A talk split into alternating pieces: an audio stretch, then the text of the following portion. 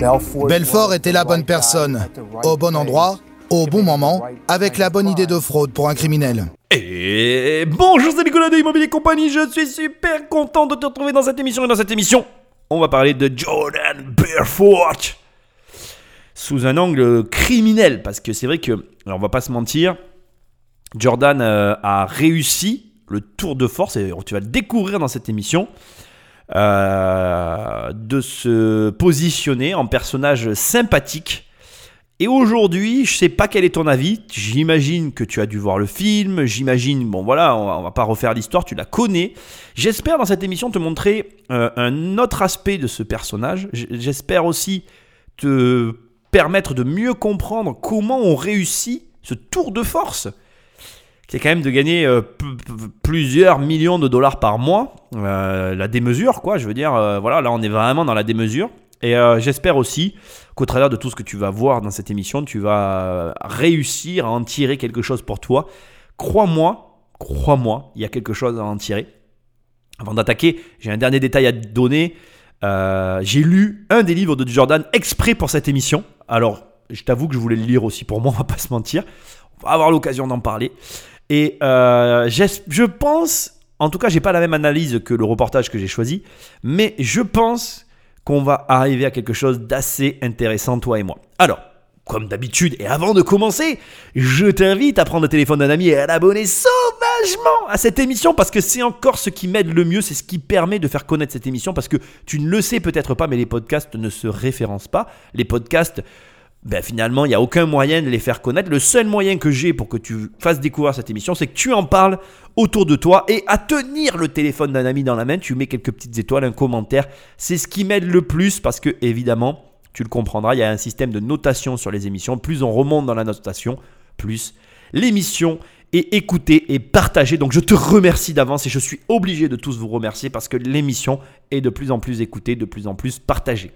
Ensuite, et je suis aussi obligé de t'en parler, si tu as envie de lire les 100 premières pages de mon livre Devenir riche sans argent, eh bien je te les offre sur le site immobiliercompagnie.com. Et si tu veux carrément prendre le livre directement, parce que bah, ce livre marche juste super bien, c'est pas parce que c'est moi qui l'ai écrit, mais c'est comme ça, tu vas sur Amazon, la Fnac, mon site aussi, parce que sur mon site il y a un pack spécial avec euh, tout dedans, euh, le, format numérique, le, livre papier et le format audio. Ben, tu prends le livre et tu le reçois dans ta boîte aux lettres et tu peux lire les 500 pages de Devenir riche sans argent. Non, ce titre n'est pas une euh, arnaque, c'est réellement le titre du livre et c'est un très bon bouquin. Enfin, et pour terminer, toujours sur immobiliercompagnie.com, tu as deux programmes. 1 million, bah, c'est hyper facile, je t'aide à avoir un million d'euros de patrimoine en immobilier et 10 millions, je t'aide à avoir 10 millions de patrimoine immobilier. Je rigole parce que sache que ces programmes ne sont pas réellement des formations, ce sont des outils, ce sont des méthodes. Donc ça veut dire quoi? Tu as beaucoup de travail personnel derrière, ça ne se fera pas tout seul. Mais si tu as envie d'apprendre, si tu as envie de passer à la vitesse supérieure, eh bien tu as tout ce qu'il faut pour bosser avec moi. Et tu as même une case, si tu la coches, tu as accès à moi, on travaille ensemble, on a des, heures de coaching euh, privé et on bosse sur ton projet. Voilà, c'est fini, c'était un peu long mais il fallait le faire. On va attaquer, on va parler de Jordan Belfort.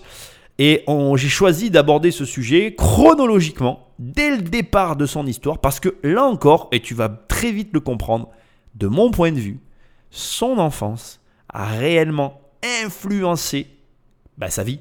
Si Jordan Belfort incarne à merveille l'American Dream, c'est parce que cet homme qui a fait trembler la bourse de New York est né ici, dans le Bronx, en 1963. À l'époque, c'est l'un des quartiers les plus pauvres de New York, miné par les guerres de gangs et le trafic de drogue. Je suis obligé d'intervenir parce que là, je suis euh, sûr que tu fais peut-être pas attention à ce détail, mais il est né dans le quartier le plus pauvre de New York.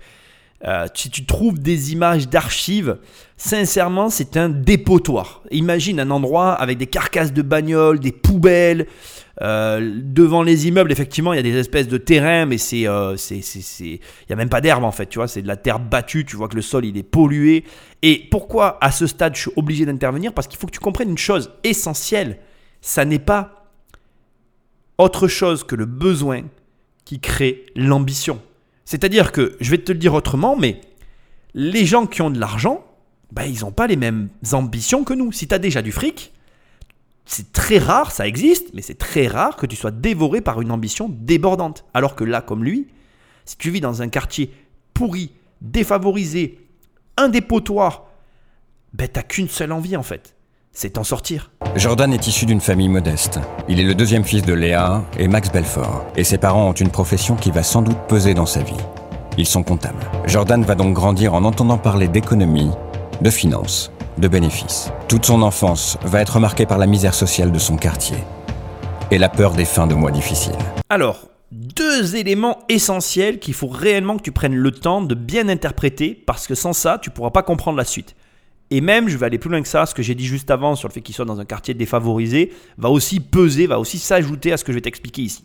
Premier élément, les parents de Jordan sont comptables.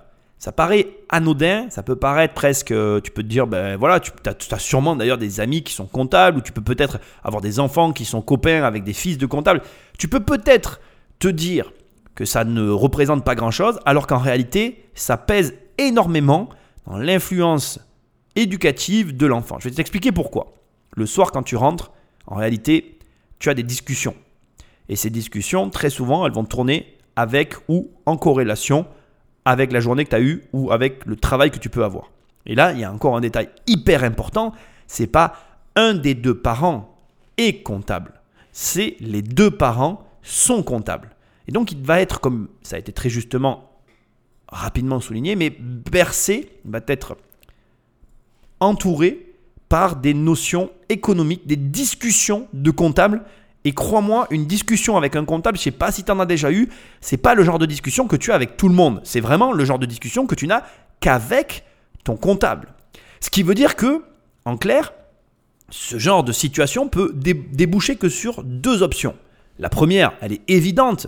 Tu vas adorer les chiffres, l'argent et la comptabilité. Si tu es le fils de cette famille-là, il y a de grandes chances pour que au final, avoir baigné dans cet environnement te donne l'amour de la comptabilité. Et puis, il y a une deuxième possibilité qui existe et qui se retrouve chez beaucoup d'enfants, tu vas détester ça. Et en réalité, l'axe que va prendre l'enfant par rapport à ces deux options est clairement lié à la relation que les parents vont entretenir avec leur travail. Bon, je ne vais pas développer cette partie ici parce que, a priori, les parents aimaient leur travail, ce qui fait que Jordan a aimé lui aussi l'argent, la comptabilité, etc. Il y a un deuxième élément intéressant que il y a peu de chances que tu aies réussi à déduire, mais qui va être pour moi très important pour la suite et qui est carrément occulté de tout ce qui peut être dit sur Jordan, c'est que qu'est-ce qu'un comptable?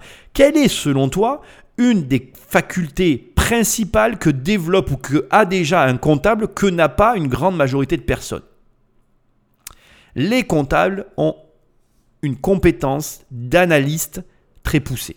Et s'ils n'ont pas cette compétence au début finalement de leur euh, carrière, ils vont la développer au fur et à mesure parce que que fait un comptable? Il recense des chiffres que lui donne le chef d'entreprise avec qui il est en relation, il les analyse et il en tire une conclusion. Et ce processus ben, finit par t'influencer dans la vie en général. Et tu vas voir après, on va avoir des traits de caractère du père de Jordan, ou en tout cas je les ai peut-être eu dans le livre, bref je, m'en mêle un peu les pinceaux parce que j'ai lu le livre de Jordan Belford aussi. Pas j'ai pas lu le livre sur l'histoire du loup de Wall Street. J'ai lu un autre livre, je t'en parlerai plus tard. Bref, j'ai des, dans ma tête, dans mon esprit, j'ai des traits de caractéristiques des parents de Jordan qui sont clairement des caractéristiques propres à certains comptables. Tous les comptables ne sont pas pareils, encore une fois. Je veux pas faire de mauvaises généralités, mais ce que j'essaye de te dire, bref, c'est que les comptables ont une faculté d'analyste plus ou moins poussée en fonction de leurs compétences initiales, mais dans tous les cas, ils développent cette compétence. Ce qui veut dire que, de facto, Qu'est-ce qu'a développé Jordan? Une faculté d'analyse. Pareil, cette faculté, on va le découvrir ensemble, je vais te la traduire au fur et à mesure, mais elle va être très intéressante, tu vas voir. Cette faculté peut se développer dans différents domaines, et tu vas voir qu'il ne l'aura pas du tout développé dans la comptabilité, mais tu t'en doutes un peu, j'imagine. Mais surtout, cette faculté, elle a un énorme intérêt, c'est que quand tu as une très bonne faculté d'analyse, eh bien, tu as, tu as la capacité d'être très bon dans un domaine. Ce n'est pas le sujet immédiat de l'émission, on va y venir, pour l'instant, ce qui est intéressant, c'est que Jordan a baigné dans cet environnement et que cet environnement, dans le futur, va jouer un rôle déterminant pour sa carrière. The 1970s were a Dans les années 70, les Américains s'inquiétaient beaucoup pour leur argent. Le problème, quand on vivait à New York, c'est que les prix augmentaient avec l'inflation. Mais les salaires ne suivaient pas pour autant. Cette dernière partie, elle est essentielle à la suite de l'histoire. Parce que ce que tu viens d'entendre, c'est un petit peu la cerise sur le gâteau. Donc je viens de te décrire un gâteau et là on vient de poser la cerise. C'est-à-dire que à cette époque, tous les Américains étaient très concernés, tous les Américains vivant à New York étaient très concernés par l'argent, de par la conjoncture, de par le contexte. Ce qui veut dire que non seulement, et c'est un double effet qui se coule, non seulement dans la famille de Jordan on était très concernés par l'argent, mais en plus tout le climat était très concerné par l'argent de par la conjoncture économique des années 70 qui faisait que, de manière générale, les Américains étaient très inquiets. Ce qui a fait que quoi? Ben, Ce qui fait que l'argent est quelque chose de très important. Ce qui fait que c'est facile de comprendre à ce stade. Et là, tu viens très rapidement de comprendre pourquoi Jordan Belfort sera toute sa vie omnibulé par l'argent. Rappelle-toi bien de ce que je viens de dire, parce que tu te rendras compte que cette très rapide analyse, en fait, elle se reproduit pour quasiment la totalité des personnes. Alors le contexte ne joue pas toujours en la faveur de ce genre de situation, mais là, le contexte rajoute une couche par-dessus tout ça. Et tu vas voir que du coup, les parents, étant dans un milieu très défavorisé avec deux enfants en bas âge, prennent la décision la plus sage de leur vie. Pour préserver leurs enfants de la délinquance du Bronx, les Belfort décident de déménager. Ils n'ont pas les moyens d'aller au cœur de New York à Manhattan. Alors ils s'exilent dans ce quartier éloigné, beaucoup plus tranquille. Le Queens. Ils posent leurs valises ici, à Bayside. Il s'agit d'une petite ville nichée au bord de l'Atlantique. Et nous avons retrouvé l'endroit où a vécu la famille. Un immeuble pas très glamour, typique de la middle class américaine. À l'interphone, il y a encore le nom de ses parents. Et là, très vite, Jordan va se révéler être un enfant pas comme les autres. Il est sujet à de terribles crises d'angoisse et dort très peu. Sa mère raconte que souvent elle entrait dans sa chambre euh, le soir pour vérifier s'il dormait et il était euh, assis sur son lit, il dormait pas du tout. Sur ce point, il y a un un élément qui me dérange, c'est que on a la sensation en fait que Jordan est présenté comme un enfant, tu vois, différent, et qu'en réalité il dort pas la nuit, nanana. J'interprète pas du, tout les choses de la même façon. Pour moi, en fait, tu veux, il était au Bronx. À mon avis, euh, vu l'environnement, ça devait être traumatisant. Il a gardé un traumatisme et la conséquence, c'est ça en réalité. Et là, je sais pas pourquoi, par une espèce de pirouette euh, journalistique, on essaye de te faire passer euh, Jordan pour un gamin différent des autres, euh, qui dort pas la nuit. Bon. Je suis pas trop d'accord, c'est pas du tout l'analyse que je mènerai sur la situation. Pour moi, euh, je, peux te, je suis quasi certain que n'importe qui qui vit dans le quartier dans lequel il a vécu, ne serait-ce qu'une année, même peut-être même six mois, tu vois, je pense que tu en ressors avec des séquelles. C'était vraiment la zone. Donc forcément, fatalement, ben, voilà, le gamin était traumatisé. Donc euh, je pense qu'ils ont déménagé aussi à cause, ou en tout cas, grandement parce qu'ils se sont rendus compte, les parents, que ça pouvait pas durer comme ça, tu vois. Après, on va le voir tout de suite, Jordan avait effectivement un gros complexe. Et ce complexe est marrant, tu vas voir, parce que il est lié avec de l'argent, il est lié avec la situation des parents, ou en tout cas, ben, globalement lié avec tout ce que je viens de te dire. Et pour moi, en réalité, ce complexe, ce complexe, il est presque logique en fait. C'est-à-dire que je crois qu'à un moment donné, n'importe qui aurait eu ce complexe dans la situation de Jordan. N'importe qui. Tu prends n'importe quelle personne, n'importe quel enfant, tu lui fais vivre la vie de Jordan et ce résultat-là serait arrivé. Et c'est pas une question de religion. Mais je vais t'en reparler. Écoute ça et on en parle juste après.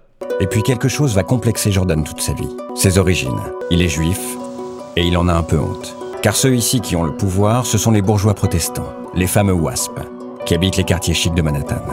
Dès son enfance, il éprouve un désir d'ascension, un besoin de revanche sur ses origines modestes. Ah Bon, là encore, je veux absolument te préciser une première chose qui est essentielle à mes yeux.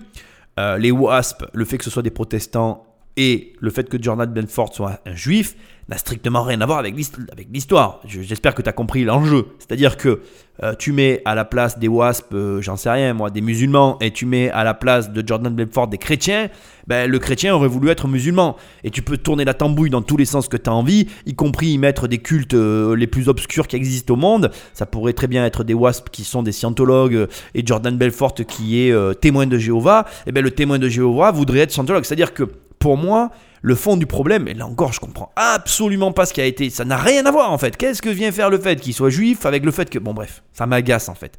Tout ça n'a rien à voir avec le schmilblick. C'est-à-dire que il se trouve qu'à New York, les gens qui sont riches sont des protestants. Et il se trouve que Jordan était juif. Voilà, point. Après, à partir de là, l'un n'a rien à voir avec l'autre. Il y a un gamin qui est vécu dans un milieu défavorisé, avait envie de ressembler aux riches qui habitaient dans le centre-ville. Les religions n'ont rien à voir avec tout ça. Après, euh, entre nous, la religion juive, euh, par rapport au culte du temple et à tout ce qu'il y a autour, euh, propose des, solutions de financement qui sont au moins équivalentes à ce qu'il y a chez les protestants. Ce que j'essaye de te dire, c'est que là encore, pour moi, c'est Bon, je vais pas m'égarer là-dessus, ce sont des choses qui m'agacent. Ce que j'essaye de te dire, c'est que c'est tout à fait logique que tu regardes les gens qui ont de l'argent. Et pour moi, en fait, il n'y a aucun problème dans la démarche qu'a eu Jordan. Il se trouve après qu'il était complexé par sa condition sociale et que ça le complexait très fortement, au point qu'il décide, et tu vas voir de quelle façon, et là ça devient très amusant, d'agir. Et je trouve ça juste exceptionnel. Écoute ça, Magnéto Patrick. Adolescent, Jordan a des goûts de luxe. Mais comme il est issu d'un milieu modeste, il n'a pas le choix. S'il veut gagner de l'argent de poche, il va devoir travailler. J'interviens énormément et j'en ai vraiment conscience, mais c'est tellement. Mais tu peux pas t'imaginer à quel point c'est essentiel. Je veux vraiment que ça rentre dans ton petit crâne. Là, les mots qui viennent d'être employés, mais alors, à la virgule près, faudrait presque que tu les apprennes de par cœur. Il a des goûts de luxe, mais il vient d'un milieu modeste, il n'a pas le choix. Voilà. si tu veux devenir riche, mec, t'as que ça à faire. Et des goûts de luxe. Donc euh, vas-y, paye-toi ta montre à 15 000 balles. Euh, n'aie pas d'argent et ne te laisse pas d'autre choix que d'aller le chercher. Et tu vas voir, voilà. Tu sais quelle est la différence entre les enfants et les adultes? Et je te souhaite, moi je suis un grand enfant, et je te souhaite d'être toute ta vie un grand enfant. Parce que la différence entre les enfants et les adultes, c'est que les enfants, en fait, ils agissent, ils se posent pas de questions il n'y a pas de projections qui sont faites. Et moi, aujourd'hui encore, quand j'agis, je me pose pas de questions. Je fais pas de projections. J'ai gardé mon âme d'enfant et je veux la préserver jusqu'à ma mort. Fais tout pour rester un enfant. Tu veux quelque chose? Saisis-le. Si n'arrives pas à l'avoir, mets en œuvre ce qu'il faut pour l'obtenir. Or, l'été de ses 16 ans, une vague de chaleur écrase New York. Jordan achète alors deux glacières et se rend dans un parc tout près de chez lui. One summer, un été, Jordan a décidé de vendre des glaces sur la plage. Il allait de serviette en serviette. Et ça marchait bien. Il est né pour ça. Il était très doué. D'ailleurs, ça fonctionnait tellement bien qu'il a embauché des copains pour vendre pour lui. Il n'était qu'un adolescent, mais il a réussi à monter son petit business. À la fin de l'été, c'est l'heure de faire les comptes. Jordan n'avait investi qu'une dizaine de dollars au départ. Au bout de seulement deux mois, il empoche un incroyable jackpot de 20 000 dollars. Un businessman est 20 000 dollars.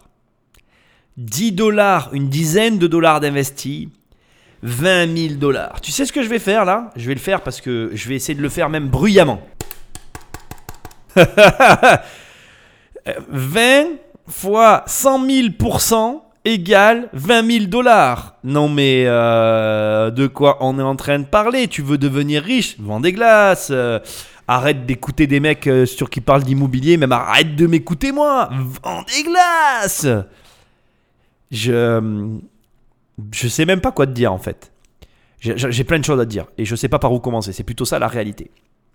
Première chose que tu dois comprendre, en tout cas analyser de ce que je suis en train de te dire, c'est que tu te fais des nœuds au cerveau pour essayer de trouver l'accès vers la richesse, alors que là ils viennent te montrer que il fait chaud, action-réaction, je vais acheter des glaces et je vais prendre mes mimines et ma petite glacière et je vais les vendre. Ça marche, pas de problème. J'embauche des copains et je grandis. Alors certes, ça me rappelle mon bouquin Devenir riche sans argent, c'est un petit peu mon process. Il y a deux choses que je dois te dire qui sont hyper importantes et que tu vas voir sur la suite aussi, mais avant, voilà ce que je veux te dire. Faire du business comme ça, ça forge un homme. Moi en tout cas, ça a forgé ma vision de la vie, c'est certain, ça m'influencera toute ma vie et ça finira de m'influencer jusqu'à la fin. Mais surtout, ça qu'il faut que tu entendes, c'est les 20 000 dollars à l'arrivée qui lui restent. Ça, il faut qu'on en parle et que je prenne le temps de t'en parler parce que c'est exactement ce qui m'est arrivé en immobilier. Moi, j'ai gagné de l'argent. Si tu as lu mon bouquin, tu verras que j'ai gagné de l'argent. Je suis monté à des montants comme lui.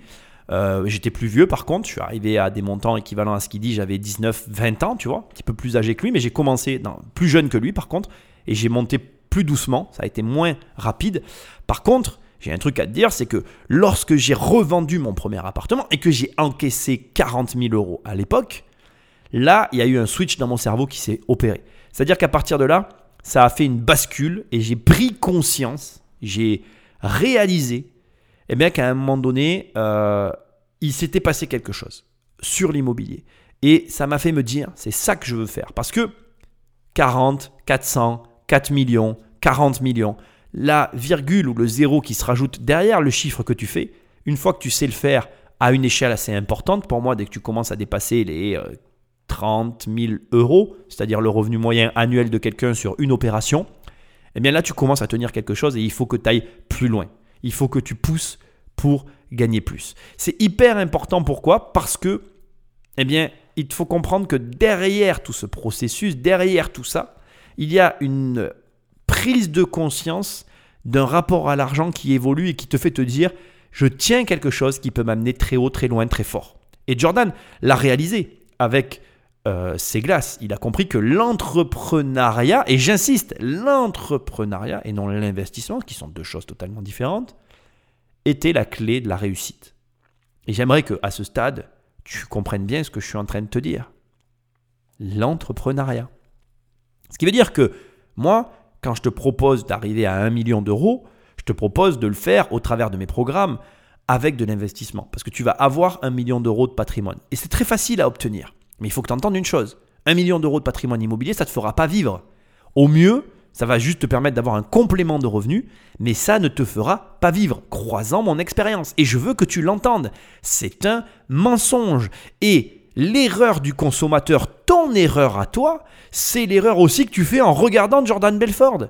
John Jordan Belford, tu peux croire qu'il vend l'investissement. C'est-à-dire que on n'a pas encore commencé l'histoire. Tu sais très bien qu'il va finir en bourse. Mais qu'est-ce que tu vends en bourse? Tu vends de l'investissement. Tu vends à des investisseurs le fait de faire fortune au travers d'un placement financier. Or, la confusion qui est très présente dans tout ce milieu de l'argent est que précisément, Jordan, moi, toutes les personnes qui te proposons en fait de l'argent au travers d'un placement, si c'est un placement financier, donc jusqu'à 1 million d'euros, c'est juste faire quelques opérations, ça ne te permettra pas d'en vivre.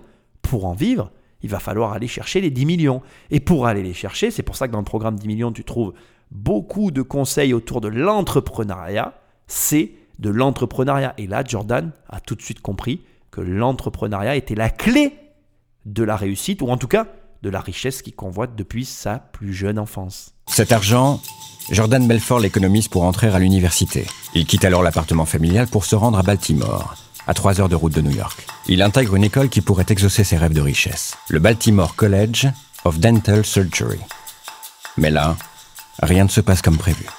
Il fait ce que sa mère a toujours voulu, une école de médecine dentaire. Et il raconte dans son livre que dès son premier jour de fac, le doyen fait un discours inaugural et dit aux élèves que l'âge d'or des dentistes est fini. Jordan se dit Ok, alors qu'est-ce que je fais ici? Là aussi, là aussi, tu vois un trait de caractère relativement important que malheureusement euh, tu es seul avec toi-même à pouvoir développer ou en tout cas à travailler, c'est savoir ce que tu veux. C'est vraiment quelque chose qui pour moi me touche parce que c'est pas facile en fait de faire face à sa famille, c'est pas facile de faire face à ses amis, c'est pas facile de d'aller à l'encontre du groupe dans lequel on peut évoluer. Et pourtant, là, tu vois, on voit très clairement que son besoin d'argent était plus fort que tout ce qui pouvait l'influencer autour de lui. Combien de comprendre qu'il est certain que ça n'a pas dû se passer exactement comme c'est raconté là. Ça a dû créer des remous qui ne sont pas décrits. C'est une certitude en fait que j'ai pour avoir moi-même vécu cette situation. Euh, lutter contre ta nature profonde, c'est pas possible. Aller dans le sens de ce que tu veux, c'est la seule des options véritables. Et la réalité, c'est que si tu as la sensation au moment où tu m'écoutes de faire des choses alors que tu veux pas les faire, c'est pas et que tu as envie de faire autre chose et que tu te dis mais tous les jours en te réveillant, dire ah mais je, je suis pas voué à faire ce que je fais, je devrais faire ci, je devrais faire ça. Ben, la vérité c'est que si tu ne le fais pas, c'est que la, la, raison qui, qui t'anime, elle n'est pas suffisamment puissante pour t'arrêter de le faire. Moi personnellement, j'ai jamais trop fait de concessions sur les choses que je veux faire parce que ce qui m'anime est plus fort que tout en réalité, est, vraiment plus fort que tout. Au point où ça peut détruire euh, mon entourage et ça me désole parce que j'aimerais être capable de, contenir mes besoins, mais j'y arrive pas Et là, tu vois la quintessence au travers de Jordan de, l'expression de ce que je suis en train de te décrire. C'est-à-dire que le mec s'assoit, on lui explique que ça marche pas. Bon, ben, qu'est-ce que je fais là? Je me lève et je me casse. en fait, c'est logique. Mais la plupart des gens n'osent pas faire ça. Et là, tu te dis, mais alors qu'est-ce qu'il a fait? Eh ben, il, a fait la chose la plus basique qui soit. Qu'est-ce qu'il a fait à ton avis? Écoute ça. Nous sommes en 1983. Jordan Belfort a 20 ans et aucun diplôme. Il espérait prendre sa revanche sur les WASP grâce au métier prestigieux de dentiste. C'est raté. Alors il va revenir à ce qu'il sait faire depuis le début, acheter et vendre. Il se lance comme commercial à New York. Il parcourt la ville dans un camion pour vendre de la viande et des fruits de mer congelés. Au bout de quelques mois, Jordan démissionne et crée sa propre entreprise concurrente. Il est persuadé qu'il n'a besoin de personne et que l'argent coulera à flot. Les premiers mois lui donnent raison. L'adolescent complexé et anxieux s'est maintenant transformé en entrepreneur à succès. Avec l'argent qui coule à flot, il a trouvé le moyen de vaincre son complexe d'infériorité. Jordan tient enfin sa revanche et il veut le faire savoir.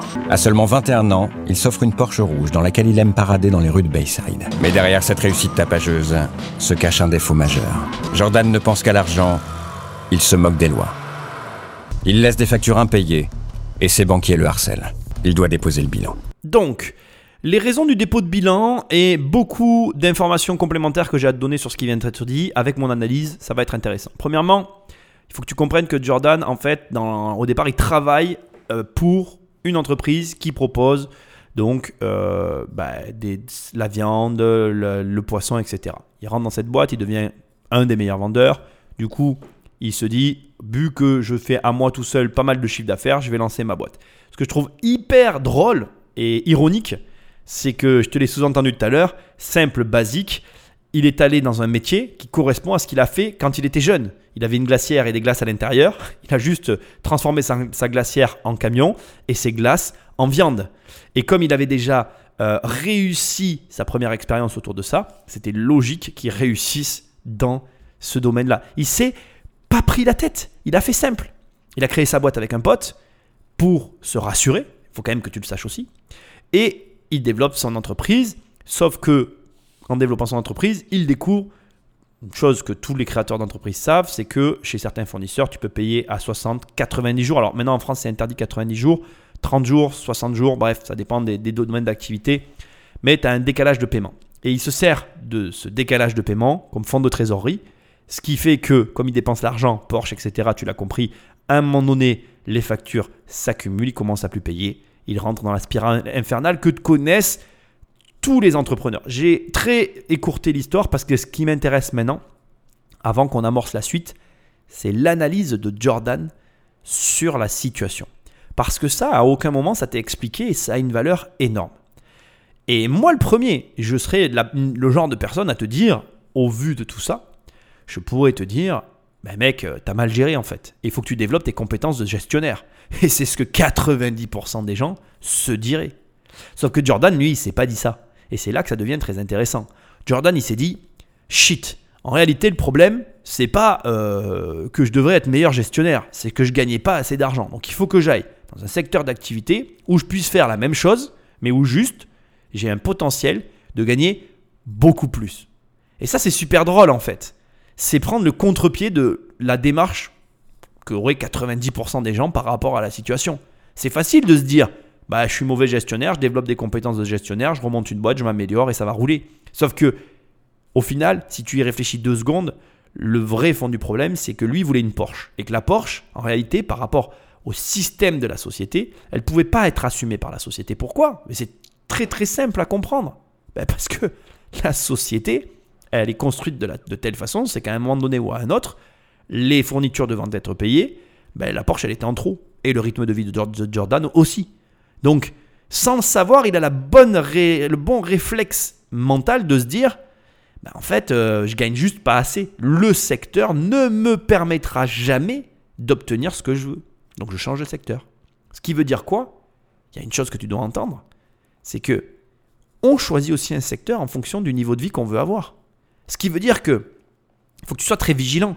C'est que tu ne peux pas attendre, euh, par exemple, en étant vendeur de fruits et légumes, de pouvoir réussir à forcément pouvoir t'acheter une Lambo. Si, c'est possible, mais il va falloir que tu crées des supermarchés. Sauf que s'ils sont déjà en place, les prendre d'assaut, Alors, c'est un mauvais exemple encore ce que je viens de te dire, parce que si tu regardes l'histoire de Grand Frais, c'est très intéressant, et je ferai peut-être une émission là-dessus.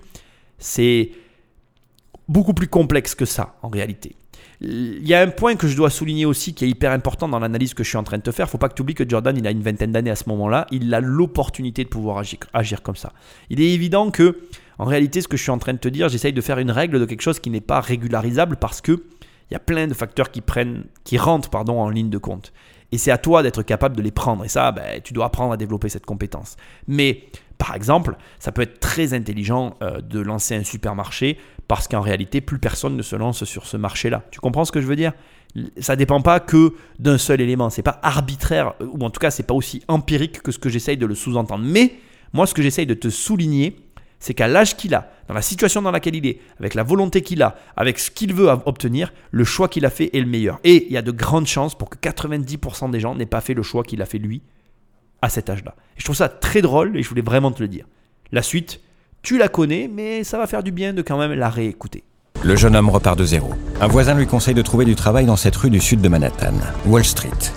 La place boursière historique de la ville, symbole de la puissance financière américaine. À l'époque, dans les années 80, Wall Street est en pleine ébullition. Tous les New-Yorkais sont convaincus que la bourse a sauvé leur ville de la faillite. Jordan est immédiatement séduit. Il y voit l'assurance d'un travail facile et la promesse de gagner beaucoup d'argent. D'autant plus qu'à l'époque, un film dévoile le monde de la finance. Il s'agit de Wall Street, d'Oliver Stone avec Michael Douglas. L'histoire dénonce les arnaques financières de Gordon Gecko, un trader sans scrupules. Cela va impressionner Jordan et créer chez lui une vocation. Ces jeunes hommes très bien habillés faisaient beaucoup d'argent et s'appelaient entre eux les maîtres de l'univers. Je pense que le film Wall Street capture vraiment bien ce qui s'est passé. Tout cet argent qu'on gagnait là-bas. Le but de Gordon Gecko, gagner le plus d'argent possible. Sa célèbre réplique devient un mantra pour Jordan. L'avidité, c'est bien.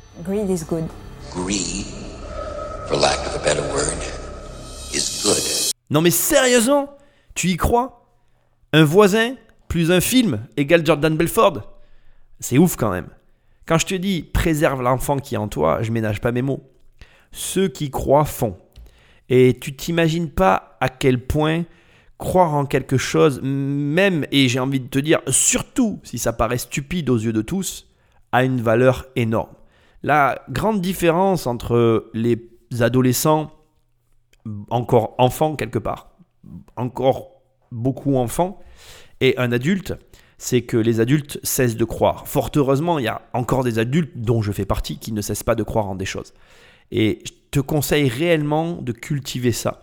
Dans une époque où il y a beaucoup de gens aujourd'hui qui vont euh, dénoncer euh, les vendeurs de rêves, ben là, je suis un peu en train de te dire le contraire, parce que ce garçon, Jordan Bedford, à cette époque, parce qu'un voisin lui dit va voir là-bas, ça a l'air sympa, qui avait sûrement vu le film hein, d'ailleurs, et parce que lui-même voit le film quelque part dans l'histoire, sûrement dans la foulée, finit par se dire ben ça doit être vrai. Un putain de film. Mais où t'as vu qu'un film était vrai? C'est plus romancé qu'un film, c'est il y a pas quoi. Enfin, je veux dire, euh, c'est tu en plus Wall Street quoi. Tu regardes, c'est juste ultra romancé. Ben non, lui, il s'est dit, euh, ça doit être possible, c'est vrai, ça sera ma vocation. Ça tient à ça. Alors, encore une fois, voilà, ça, plus tu rajoutes toute l'expérience que je viens de te décrire. Bien évidemment, c'est l'un ne va pas sans l'autre. C'est parce qu'il est dans la merde, c'est parce qu'il doit se reconstruire, c'est parce qu'il doit, et comme toute phase de reconstruction, il doit se raccrocher à quelque chose qu'il décide de se raccrocher à ça. Mais si on parle juste d'un point de vue financier, excuse-moi de te le dire, grand bien lui en a fait. Parce que bon, tu connais la suite, mais pour, le coup, tu t'entendais peut-être pas à ce genre de situation de départ. Et c'est là que ça devient vraiment intéressant. C'est là que peut-être il est temps de te dire que ben, ça vaut le coup de croire en des choses qui paraissent complètement sottes aux yeux de la majorité. Ça vaut le coup de s'y raccrocher. Parce que, écoute la suite. Nous sommes en 1987. Jordan a 24 ans.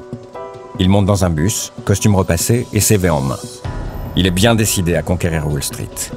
C'est à ce moment précis que son destin va basculer. Jordan a rendez-vous au 23e étage d'une grande tour de la célèbre 5e avenue à Manhattan. Il postule à un stage pour devenir trader chez LF Rothschild. LF Rothschild était ce qu'on appelle une banque d'investissement. À cette époque, les compagnies boursières, les banques ont investi de grands bureaux et ont engagé de nombreux traders. Utiliser de nouveaux systèmes informatiques pour échanger les actions. On pouvait travailler en ligne, on utilisait les ordinateurs pour acheter et vendre des actions.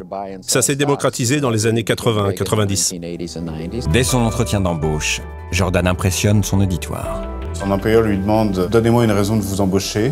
Et euh, il lui répond euh, bah, Qu'est-ce que je peux faire pour vous? Et il lui dit bah, voilà, Donnez-moi envie d'acheter quelque chose. Et il prend au hasard une action dans la cote et il, ne connaît absolument pas. Et il commence à vanter les mérites de cette action en disant euh, Ça va performer, gain garanti. Et là, son employeur lui dit Ce que vous venez de faire est totalement illégal parce qu'on ne garantit jamais un gain mais euh, je vous embauche quand même. Le lendemain, Jordan pénètre dans une salle mythique, la Boiler Room. L'endroit est bondé de traders pendus à leur téléphone. Un choc visuel qu'il décrit longuement dans son livre. Jamais plus je n'oublierai cette clameur, semblable au grondement d'une foule en furie, qui allait changer ma vie pour toujours. C'était le cri de jeunes hommes dévorés de cupidité et d'ambition, s'engageant cœur et âme pour les riches businessmen de toute l'Amérique. C'est très excitant. On prend des grosses décisions en quelques secondes. On achète, on vend, et si on fait un bon coup, on crie Hurrah Si on perd de l'argent, on est déçu, alors on hurle des grossièretés. Il n'en revient pas. Il est très surpris, de, lui qui vient de cette classe moyenne du Queens, très surpris de, de voir qu'il rentre dans cette espèce de temple de la finance avec un nom très prestigieux. Alors là, tu viens de vivre une vocation. Je trouve que c'est un moment hyper intéressant. On n'a pas l'occasion très souvent d'analyser ce genre de passage. Et j'ai vraiment envie, maintenant qu'on a bien étayé les bases de Jordan Belford, de nous remémorer rapidement, parce que tu l'as bien en tête, euh, tout ce que j'ai pu te dire et de comprendre ce qui vient de se passer. Jordan, il vient d'un milieu très pauvre. Il a vécu dans un quartier, mais vraiment très défavorisé. Ses parents sont sortis rapidement pour essayer de donner un meilleur cadre à leurs enfants, ce qui été la meilleure des choses qu'ils aient pu faire. Puis, il a euh, fait des choix euh, très axés sur l'argent, en toujours sachant très clairement ce qu'il voulait et surtout ce qu'il ne voulait pas. Ce qui est génial, et c'est là où on le voit vraiment, c'est que comme c'est décrit dans ce que tu viens d'entendre, il rentre dans un endroit qui correspond, mais alors, euh, je veux dire, c'est exactement ce qu'il rêvait. C'est-à-dire que lui, il veut avoir beaucoup d'argent, être quelqu'un d'important, donc ça veut dire quoi? En fait, quand tu traduis le rêve d'un jeune homme, d'un adolescent qui te dit ça, ben, être quelqu'un d'important qui prend des décisions, qui a beaucoup d'argent, c'est être quelqu'un de responsable. Et ici, il est face à la responsabilité, à la quintessence de la responsabilité. Alors oui, c'est la cupidité aussi, certes, je ne vais pas le remettre en cause, mais les gens sont responsables. Comme dit le mec, tu prends une bonne décision, ah, tu cries hurrah, ah, j'ai gagné des millions Et puis tu prends une décision pourrie, ah putain de merde, je vais perdre des millions, tu vois. Et c'était ce qu'il voulait. quand tu veux, quand tu trouves pile ce que tu veux, bah, t'es aux anges. Et donc, normal que dans son bouquin, c'est pas celui-là que j'ai lu, on en parlera encore après, normal que dans son bouquin, il y ait un passage entier consacré à ça, normal que la vocation soit faite, il a 24 ans, je te le rappelle, donc ça veut dire que dans les deux ans qui arrivent, il va devenir extrêmement millionnaire, et euh, normal, donc si tu veux, que en découle de là euh, un garçon qui est prêt à tout pour réussir. Ce qui y a d'intéressant aussi lors de l'entretien, c'est que il a été embauché, je pense, par euh, le contexte. C'est-à-dire qu'on est dans un contexte euh, où il y a une effervescence autour de la bourse de Wall Street. J'ai d'ailleurs une information historique à te communiquer qui est fort intéressante.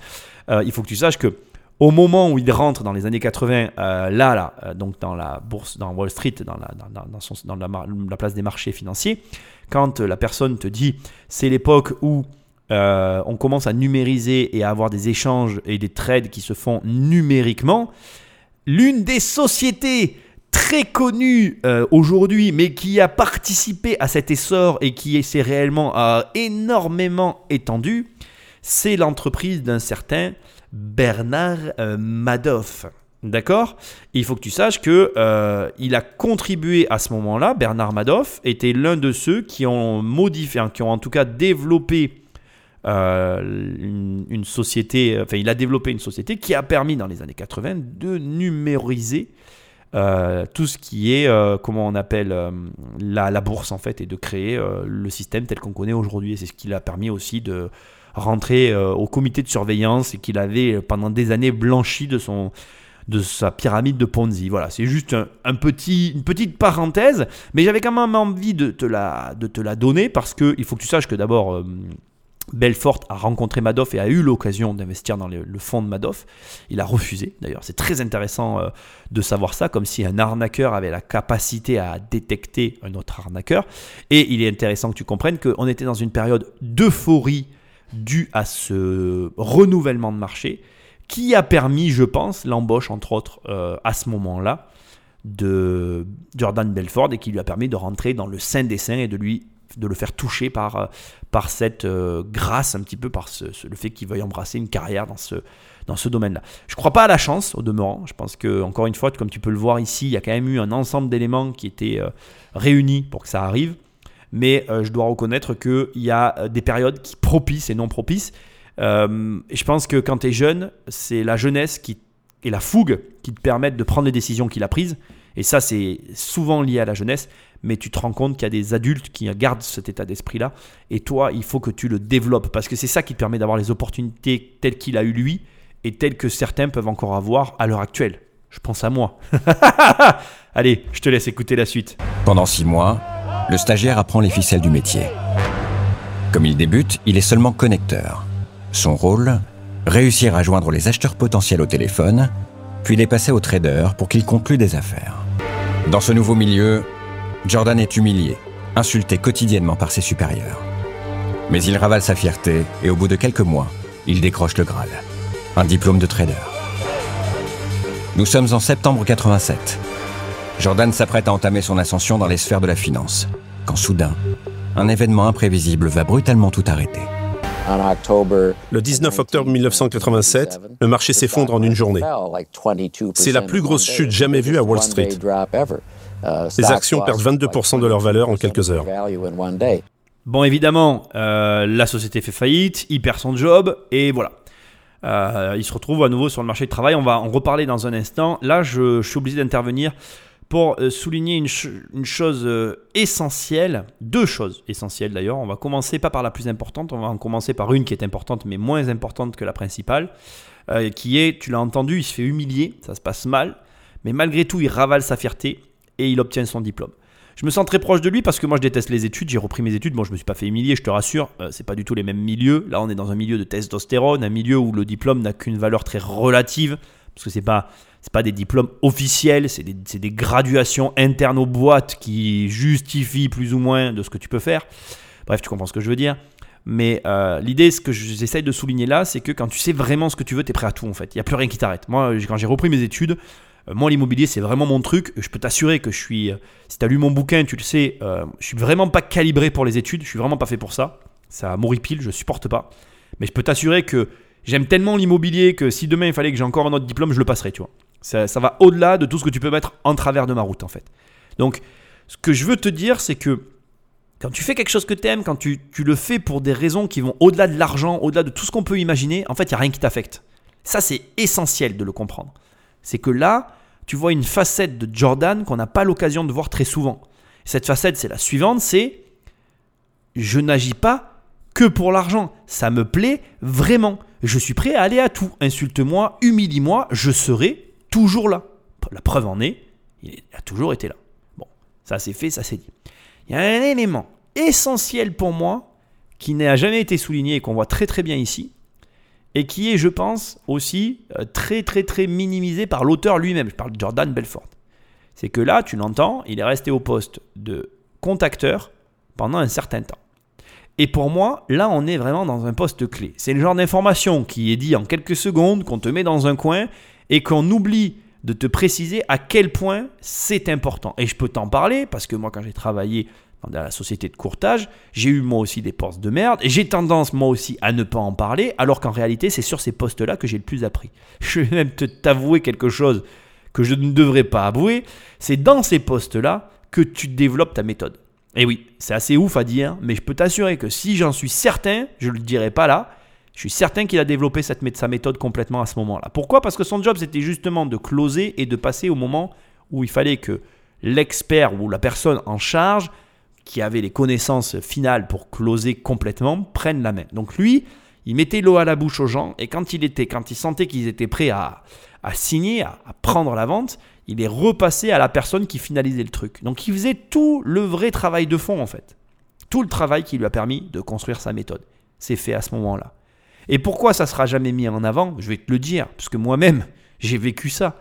Parce que ces postes de merde en réalité. On te met tellement dans un poste pourri que je vais te dire que le piratage, il se fait à ce moment-là. À ce moment-là, toute personne normalement constituée devient un pirate. J'ai pas honte de le dire publiquement, mec. Pourquoi? Parce que en réalité, tu te dis, mais moi, je suis la dernière roue du carrosse dans cette entreprise. Je serai le premier à être jeté dehors si tout s'effondre, ce qui est le cas. Et du coup, que je vole des trucs à la boîte ou pas, personne n'en a rien à foutre. Je suis le petit stagiaire de merde qu'on regarde même pas et qu'on humilie. Sa méthode, elle a été créée là. Et si tu es patron d'une boîte, prends le temps de parler à ces gars-là. Ils sont ignorés de tous, personne ne les regarde. Ce sont souvent eux qui ont les meilleures idées. Et très souvent, ces idées-là, elles se barrent des boîtes. Moi, je vais te dire un truc. Hein. Moi, ma boîte, mes boîtes, je les ai construites à ces endroits-là. Et quand je me suis barré, je les ai montées.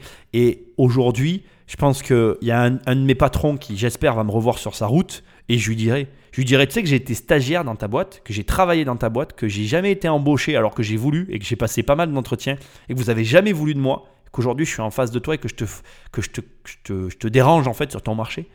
Et ça me fait sourire en fait, ça me fait même plaisir parce que ça montre que il y a des postes ignorés de tous, sous-évalués, qui créent bah, des génies ou en tout cas des génies passent. Et j'en suis mais convaincu. Et là, on en, on en est la preuve, tu vois.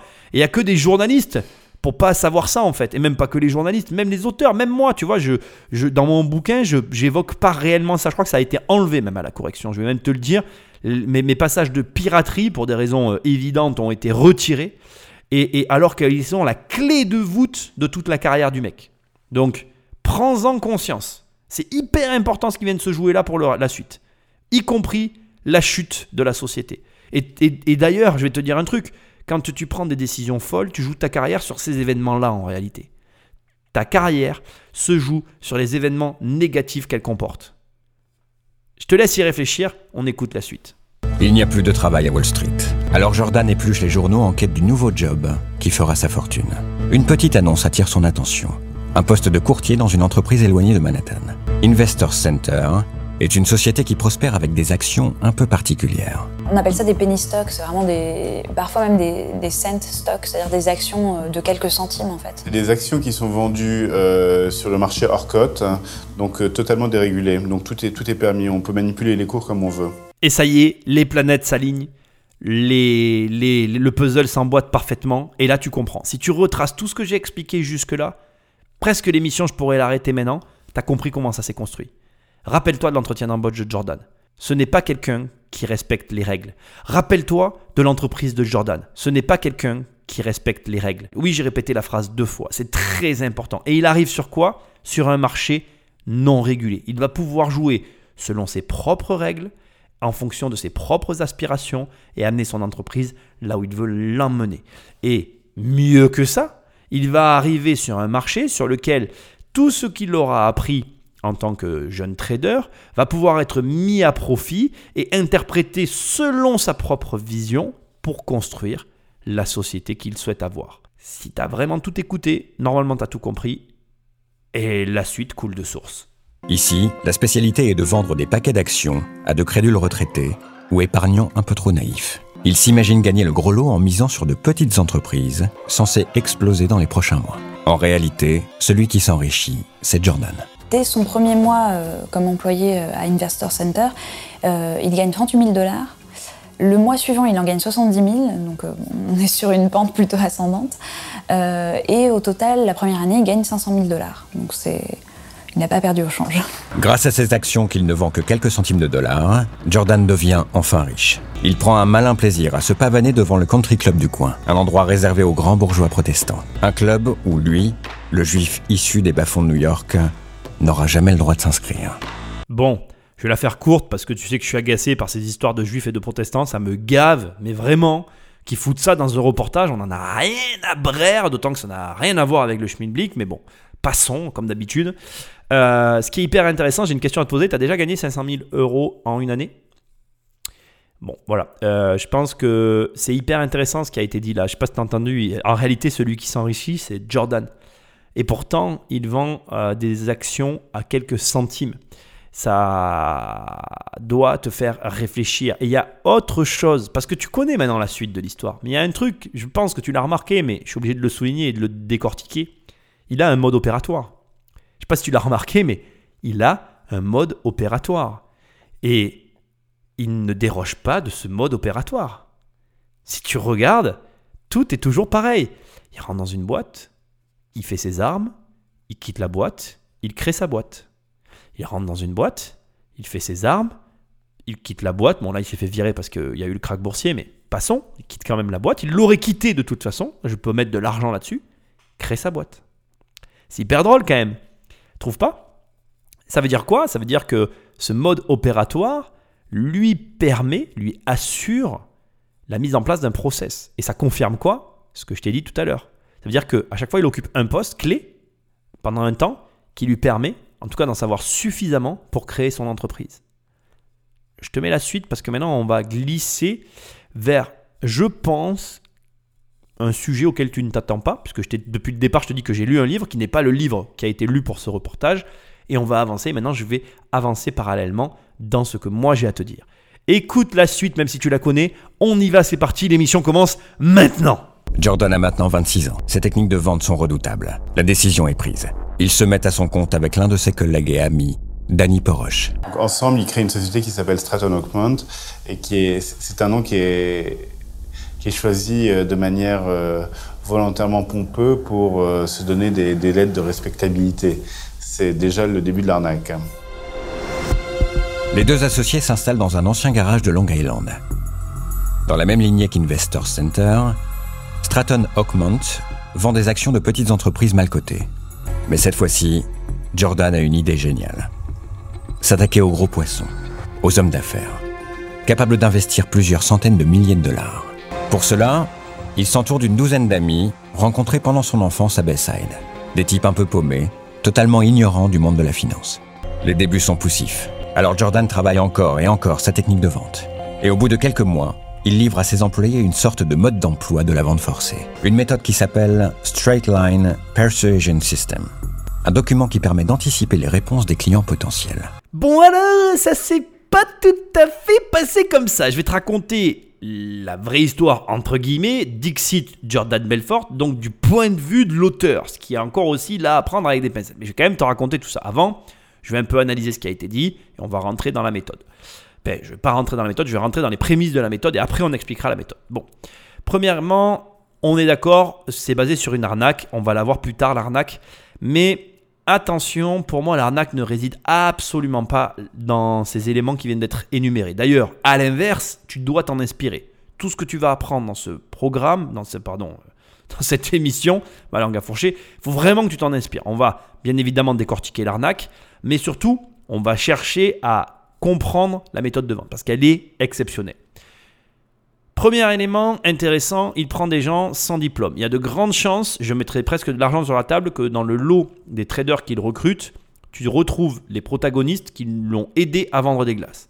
Pourquoi? C'est facile de le comprendre. Il aime être dans un environnement qu'il maîtrise. Deuxième élément, tout le système qu'il va construire va tourner autour de sa personnalité.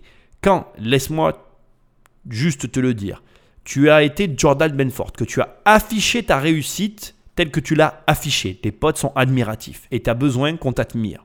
Et donc du coup, tu vas jouer autour de ça. Mais ça aussi, on le reverra plus tard. Tu vas comprendre, ça fera partie de son système. Il va bâtir un système. Mais ce qui est intéressant ici, encore une fois, c'est comment il va construire la méthode straight line, qui est hyper intéressante. Et ça s'est pas passé comme c'est décrit ici. En réalité, avec Danny, ils ont commencé à bosser tous les deux d'abord. Et ils avaient mis en place un système pour justement le dupliquer. Ce système était le suivant liste de 200 contacts donc qu'ils établissaient.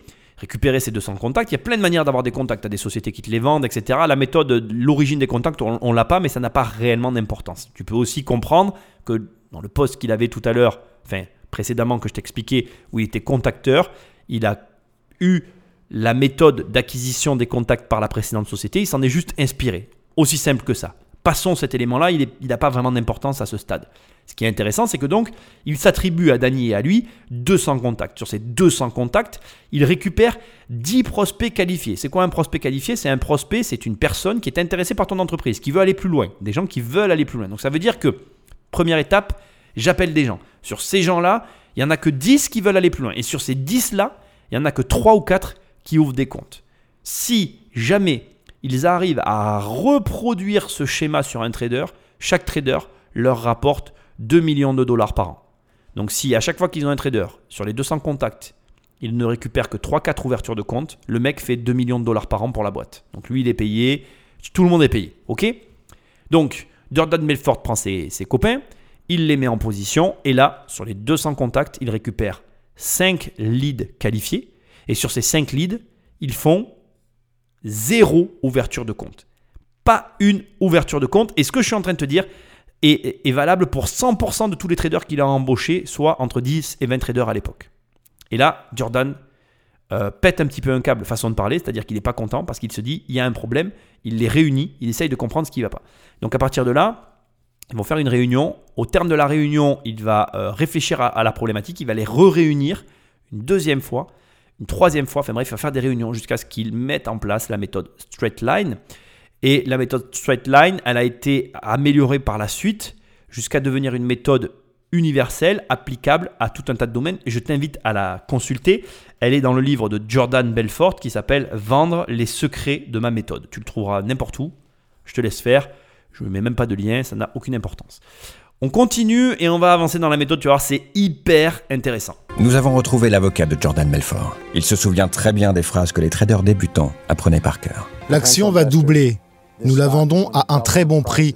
Nous sommes très proches de la société, nous avons de très bonnes sources, nous avons des informations que personne ne connaît. C'est une super opportunité. J'ai seulement 5000 actions à vendre. Ça va partir très vite. Et s'il sentait une hésitation, un client qui disait ⁇ Bon, il faut que j'en parle à ma femme ⁇ le trader répondait Quoi, vous devez en parler à votre femme? Vous n'êtes pas celui qui prend les décisions? De quoi avez-vous peur? C'est le genre d'opportunité que votre femme voudrait saisir. Ce que je déteste dans ce reportage, c'est que de la manière dont c'est présenté, on a la sensation que la vente est l'arnaque. Absolument pas. Il euh, faut que les choses soient très claires. Aujourd'hui, apprendre un pitch de vente, moi-même, j'ai été euh, abordé par des sociétés qui m'ont donné leur, euh, espèce de, de, de, truc, de machin à apprendre par cœur. Je trouvais ça ridicule en fait, euh, le fait de devoir apprendre par cœur, mais ça existe. Il y a beaucoup de sociétés qui le pratiquent.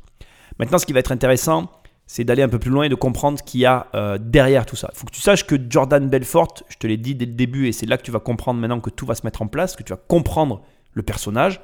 Jordan, Jordan Belfort, pardon, c'est un mec qui est un analyste né. C'est un mec qui est euh, presque un fou. Je te l'ai dit dès le départ. Alors un fou, façon de parler, à mettre entre grandes guillemets, il est absolument pas fou mais c'est un fou de l'analyse. Il est né dans, un cadre qui lui a permis d'être comme ça, je te l'ai dit au début, l'analyse que ses parents portaient sur les chiffres, lui l'a reporté sur les personnes. Bref, il a effectivement analysé, ou en tout cas déduit, des clés du comportement humain, et je suis obligé de les reconnaître, puisque j'ai lu le bouquin sur la vente, qui permettent euh, d'influencer ton interlocuteur pour l'orienter vers la vente, en tout cas l'acte d'achat. Et je dois reconnaître pour avoir lu le livre, notamment pour la méthode des 3-10. Alors je vais t'expliquer rapidement ce qu'est la méthode des 3-10. Il part du principe qu'en fait, donc 0 euh, étant le, stade le plus bas, et donc la, situation où le prospect n'a absolument pas envie d'acheter, et 10 étant le stade le plus haut, la situation où le prospect est prêt à te donner sa carte pour acheter le produit, il a identifié trois pôles essentiels qui sont des pôles sans lesquels aucune vente ne peut en aucun cas se réaliser. Ces pôles sont les suivants. Euh, le produit que tu vends. Donc il faut que la, croyance du prospect soit au moins égale ou supérieure à 5 pour commencer à enclencher un processus d'achat, dans la mesure où le niveau du prospect pour déclencher l'achat est à ce niveau-là. Donc il explique aussi très bien dans son bouquin qu'en réalité, chaque personne a des niveaux différents. Il dit, moi par exemple, je suis un mec, euh, mon niveau de déclenchement d'achat, il est à 3. Donc si tu arrives à me faire monter à 4, ben j'achète en fait. Même il, se, déclare lui-même comme étant un acheteur assez compulsif, donc son niveau de déclenchement d'achat est très bas. Mais il dit que, il prend l'exemple de son père, il dit mon père a un niveau d'achat très élevé. Et donc pour arriver à faire acheter mon père, et là ça devient très intéressant parce que tu comprends l'influence qu'ont ses parents. Il a vécu avec un père qui était maniaco euh, au, niveau de, ses biens. Donc par exemple, personne ne peut toucher la voiture à son père. Et son père, euh, euh, comment dire, il a un rapport avec les vendeurs très conflictuel. Il, a très peu d'estime pour les vendeurs et il achète rien à personne. Donc ça, c'est des éléments qui sont pas du tout donnés dans le reportage et qui viennent encore plus expliquer le comportement de Jordan. Jordan a été élevé au milieu de comptables, donc des gens à mon avis très consciencieux, très analystes, mais qui en plus avait un seuil de déclenchement d'achat qu'il prétend comme étant lui-même étant à 10, 10, 10. Ça veut dire que pour que son père achète quelque chose, il faut qu'il ait les 3 10 à fond. Et donc, élevé au milieu de ça, c'est obligé qu'il devienne ce qu'il était. Et donc, premier, euh, premier élément des 3 10, le produit. Il faut que ton produit, il faut que le vendeur croit au produit, il faut que le produit soit exceptionnel pour que les personnes achètent. Deuxième élément hyper important, le vendeur en lui-même. Il faut que la personne qui vend le produit, tu aies confiance en elle. Ça veut dire que si à un moment donné ou à un autre, tu ne vends pas euh, le, le, ben, comment dire, si à un moment donné ou un autre, toi en tant que vendeur, tu n'es pas euh, une personne de confiance, ben, personne achètera le produit. Et troisième élément, la boîte qui propose le produit, il faut que tu aies confiance dans l'entreprise qui propose le produit, sinon personne n'achètera ton produit. Et en fait, bon, je t'invite à lire le bouquin. Effectivement, quand tu pars de ce postulat-là, il a construit tout autour de ça des, textes et des réponses préétablies qui sont juste énormes. Effectivement, si quelqu'un te répond ça, ben, ça te fait réfléchir. En fait, il, désarme, il désarme le cerveau et il le met en position où tu te dis, bah oui, le mec en fait a raison. Il met en position la personne qui prononce ces phrases comme des phrases ultra logiques. Et en fait, tu te dis, bon, bah allez, c'est bon, j'y vais. Il y a un élément aussi qui est très intéressant que dit l'avocat et que je dois souligner. Il est dans un marché qui permet de le faire.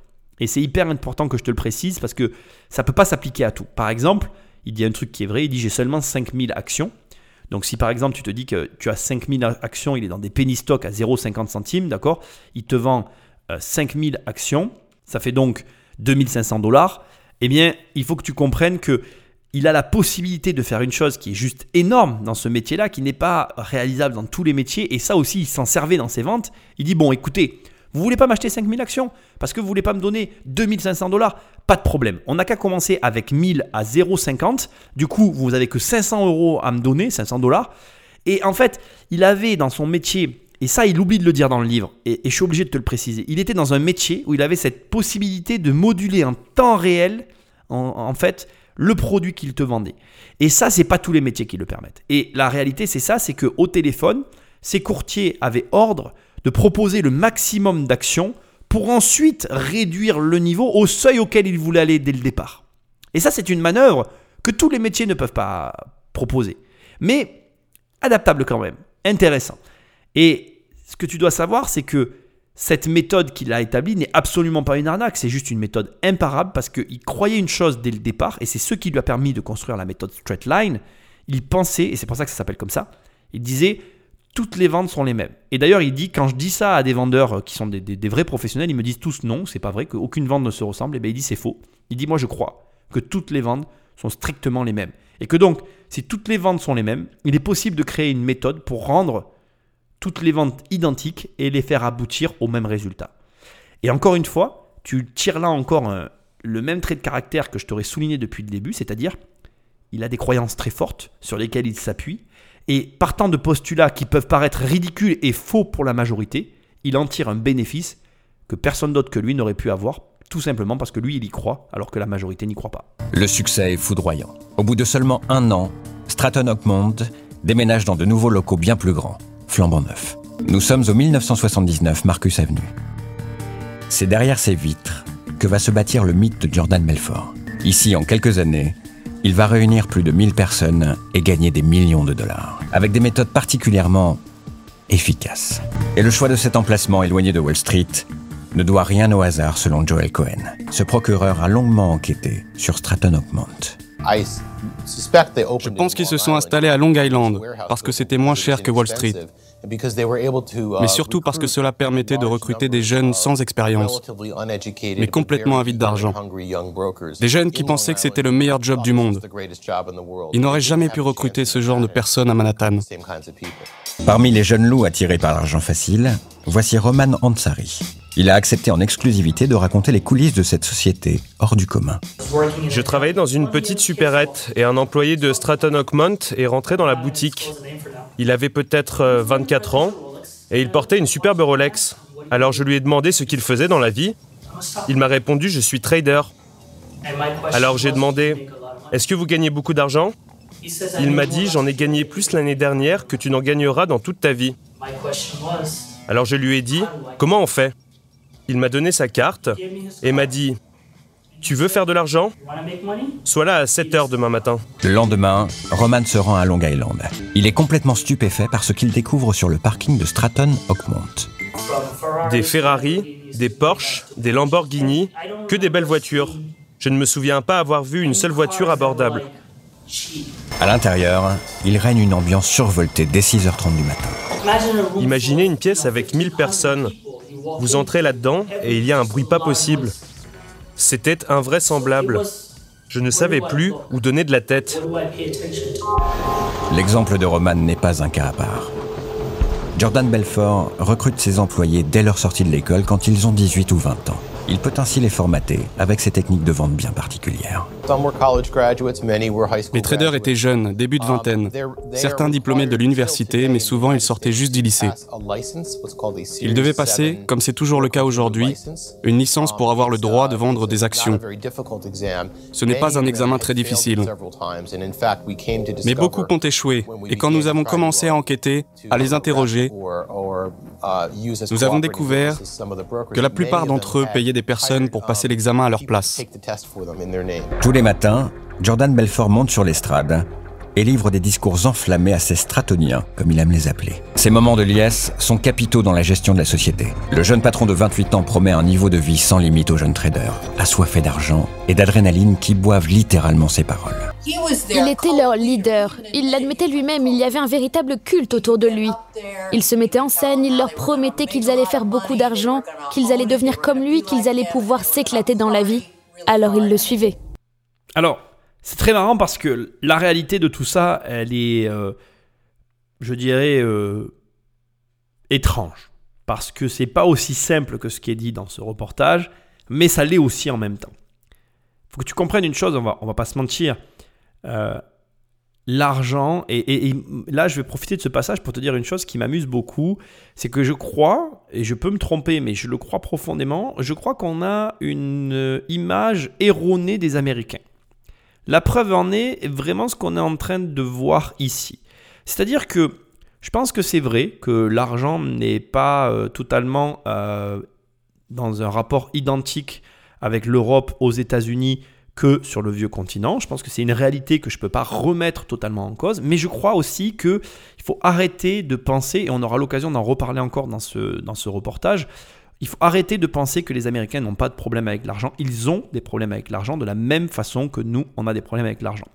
Ce qui est hyper intéressant, et je voulais vraiment que ce, passage figure ici dans l'analyse, c'est le petit épicier du coin qui voit la Rolex et qui demande à la personne s'il gagne de l'argent. Et l'homme lui répond, j'ai gagné plus d'argent que toi dans toute une vie l'année dernière. Ce qui est vrai, mais ce, qui, ce que tu vas voir aussi qui est faux. Mais ça, je le réserve pour la prochaine étape. Là aussi, ce qui est, je trouve, hyper intéressant, c'est que tu as ici la quintessence, et on va commencer à le faire maintenant et on va le finir tout à l'heure, on va pouvoir apprécier la différenciation euh, des points de vue que peut avoir différentes personnes sur une situation. Je m'explique. Là, tu as entendu, et je te demande beaucoup d'attention et un effort de mémoire de ta part, tu as, tu as entendu le point de vue du procureur, la raison pour laquelle il pense que Jordan euh, choisit des personnes hors de Wall Street parce qu'il a une haute estime de lui-même et il pense qu'une personne bien éduquée ne se serait pas fait manipuler par Jordan Belfort. Ce que je, ne crois pas en fait, je suis obligé de te le dire, c'est du vent. En réalité, on n'a aucun moyen aujourd'hui de savoir avec précision qui parmi ces 1000 employés était éduqué, de qui ne l'était pas. Par contre, j'ai une chose à te dire. Si on si on prend en considération les chiffres de Jordan Belfort, je veux juste que tu entendes ce que j'ai à te dire. Il faut que tu saches que sa société, d'accord, elle faisait 2 milliards par an de chiffre d'affaires. Si chacun de ces traders rapportait en moyenne 2 millions et qu'à la fin il y en a 1000 avec sa méthode, Il fait 2 milliards. Je te laisse juste y méditer. Autre élément hyper intéressant, il a reproduit la salle des marchés qui l'a tant marqué. Il a reproduit un environnement et il a contextualisé euh, une situation, il a mis en place une situation propice pour atteindre ce résultat. Je pense que beaucoup de personnes ont sous-estimé, alors tu verras dans le reportage, je pense qu'il y en a une qui l'a très bien estimé, mais ont sous-estimé sa capacité d'analyse et sa capacité à mettre en place ce qu'il fallait pour atteindre l'objectif qu'il s'était fixé. Jordan Belfort, tu vas voir, alors il y a des éléments que je t'ai enlevés, a construit une entreprise de malade, hein, euh, prostitution dans l'entreprise, drogue, cocaïne, bon la totale. Je vais te laisser un tout petit passage là maintenant pour que tu vois de quoi je parle. Dès que je le voyais, il était perché. Il était toujours sous drogue, c'était fou. La dernière fois que je l'ai vu, ses yeux lui sortaient de la tête, il planait toujours. Et, ça, c'est vraiment qu'un détail. Bon, t'as vu le film et je t'invite à regarder les reportages et à lire si t'as envie d'en savoir plus. Moi, je vais pas rentrer dans ce débat, mais le mardi, c'était prostitué. Donc, en fait, il y avait deux nanas sur une table. Si tu faisais tes ordres vite, tu pouvais te la taper. Enfin, c'était un truc de ouf. Euh, voilà une société de psychopathes. Et en réalité, à chaque fois qu'il a essayé, Jordan, de ralentir la cadence, en fait, euh, il pouvait pas. Et juste, je veux que tu saches que c'était tout un système qui était bien pensé. On va le voir maintenant, un instant. J'ai un dernier détail à te révéler quand même, parce qu'il faut que je le dise. Moi, je crois qu'il prenait des personnes euh, faiblement diplômées parce que, en tout cas, c'est ma vision actuelle du monde. Moi, je me considère comme étant quelqu'un de faiblement diplômé, même si j'ai des diplômes, ce qui n'est pas vraiment vrai. Mais je vais être très franc avec toi. Euh, la mentalité des diplômes est vraiment très différente euh, de la mentalité que peuvent avoir certains entrepreneurs. Et si tu veux conserver cette mentalité un petit peu de... Euh, je ne sais pas comment en trouver le bon mot pour te le dire, tu vois, mais je vais de l'avant et j'innove et j'avance tout le temps, ça ne me paraît pas réellement compatible avec les mentalités scolaires. Le scolaire est très carré. Or, la vie, elle est tout sauf carrée. Euh, l'école, c'est vraiment euh, un cadre qui est donné. La vie, c'est pour moi l'absence de cadre et l'adaptation même. Et je dis pas que c'est incompatible. Les deux vivent très bien ensemble. Mais il y a des gens qui pensent plus d'un côté que de l'autre. Et je pense que Jordan, lui, voulait des gens qui pensent de son côté à lui, qui l'arrangent en fait, qui ne le dérangent pas dans son process. Parce que tu vas voir, tout était très bien pensé au-delà même de ce que tu peux imaginer. Jordan Belfort n'hésite pas à dépenser euh, des dizaines de milliers de dollars pour organiser euh, des petites soirées où il s'agit de célébrer euh, une introduction en bourse ou un contrat, et c'est des, soirées de débauche incroyables. Jordan collectionne les voitures rutilantes, se déplace en hélicoptère et s'offre même le comble du luxe, un yacht de 50 mètres. Dernière pièce pour compléter sa panoplie du parfait millionnaire, c'est la dernière propriété de l'ancien président de la bourse de New York, à Brookville, la banlieue ultra chic de Long Island. Il m'a dit, vous savez, rien n'est jamais assez grand pour moi. Même quand j'avais acheté cette maison, je me suis dit, l'allée n'est pas assez longue, il va falloir que je l'agrandisse. C'était le genre de personne qui n'en avait jamais assez. Il me fait penser au petit frère que tout le monde ignore, dont personne ne fait attention. Il fait tout pour réussir car il veut avoir de l'importance. C'est exactement ce qu'a fait Jordan. Et étonnamment, ce mode de vie démesuré fait de folles dépenses est aussi une stratégie bien pensée pour mieux contrôler ses stratoniens.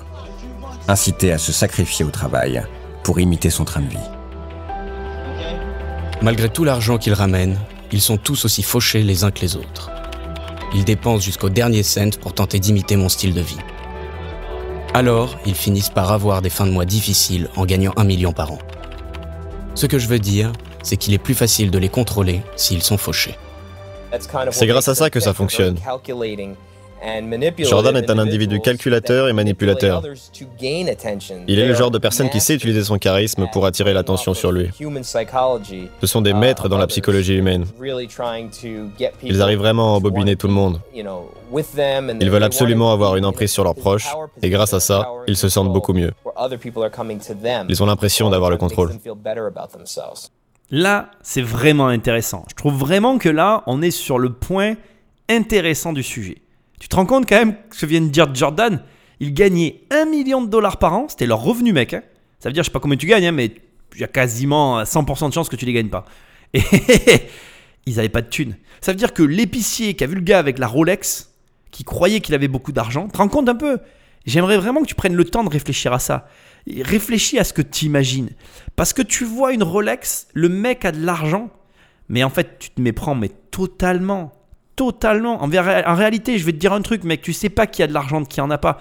Tu sous-estimes ceux qui paraissent ne pas en avoir, et tu surestimes ceux qui paraissent en avoir. Et ça me fait mourir de rire, en fait.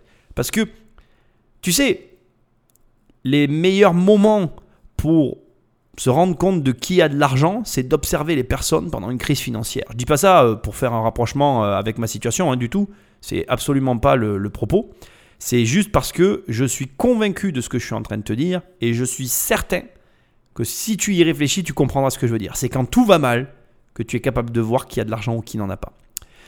Je vais finir maintenant ce que je te disais tout à l'heure qui était aussi intéressant. Tu vois les différents points de vue d'une même personne au travers de ce reportage, donc tu as cette journaliste qui dit Jordan m'a dit qu'il n'en avait jamais assez. Elle le voit comme un petit garçon qui en veut toujours plus. Le psychologue qui dit en réalité c'est un manipulateur qui écrase les autres, qui a besoin d'avoir une mainmise. Le euh, procureur qui dit ouais mais en réalité tu vois ce gars euh, il, veut profiter des autres et c'est pour ça qu'il prend des jeunes. Et s'il était allé à la Wall Street, non non les gens intelligents l'auraient pas vu. En définitive mec, euh, tout le monde se trompe de mon point de vue. C'est un peu tout à la fois et un peu pas tout ça à la fois. C'est-à-dire qu'ils ont tous raison et ils ont tous tort. Jordan, c'est un mec un petit peu insaisissable, très flou parce qu'il joue entre la barrière du légal et de l'illégal et que finalement, il y a des points sur lesquels on est un peu attaché au personnage et on, arrive à le comprendre. Et puis, il y a des points où on peut pas être d'accord avec lui. On va attaquer le passage de l'arnaque maintenant, la vraie arnaque. Mais jusque-là, si tu veux mon avis, malheureusement, ça peut déranger.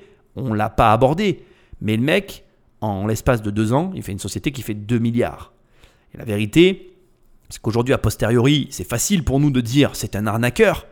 Mais s'il n'avait pas monté l'arnaque dont on va parler maintenant, et que juste ses méthodes de vente très agressives et le système qu'il a monté où il y a les prostituées, tout ça, c'est illégal. Bon, on va pas parler de ça non plus, mais s'il n'y avait pas eu ça, en réalité, ce qui dérange tous ces gens, c'est que ce mec a fait plus d'argent en très peu de temps que la plupart des gens juste en faisant de la vente. Et, sois franc avec moi, mais la vente, c'est pas ce qu'il y a de plus noble sur la terre.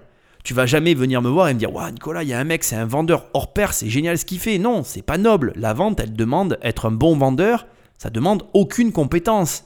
Du coup, c'est vexant. Pour un proc, pour un psychologue ou une journaliste qui ont passé des années à galérer pour gagner ce qu'elles ont, de se taper un petit espèce d'illettré qui leur explique qu'il fait 2 milliards par an comme ça parce qu'il a mis en place une méthode. Parce qu'effectivement, c'est aussi un bon psychologue. Je vais te lire un passage de son livre sur la vente qui m'a vraiment marqué parce que j'ai tendance à croire que très peu de gens agiraient comme Jordan dans ce genre de situation et je veux que tu prennes le temps d'écouter ça. C'est très très intéressant.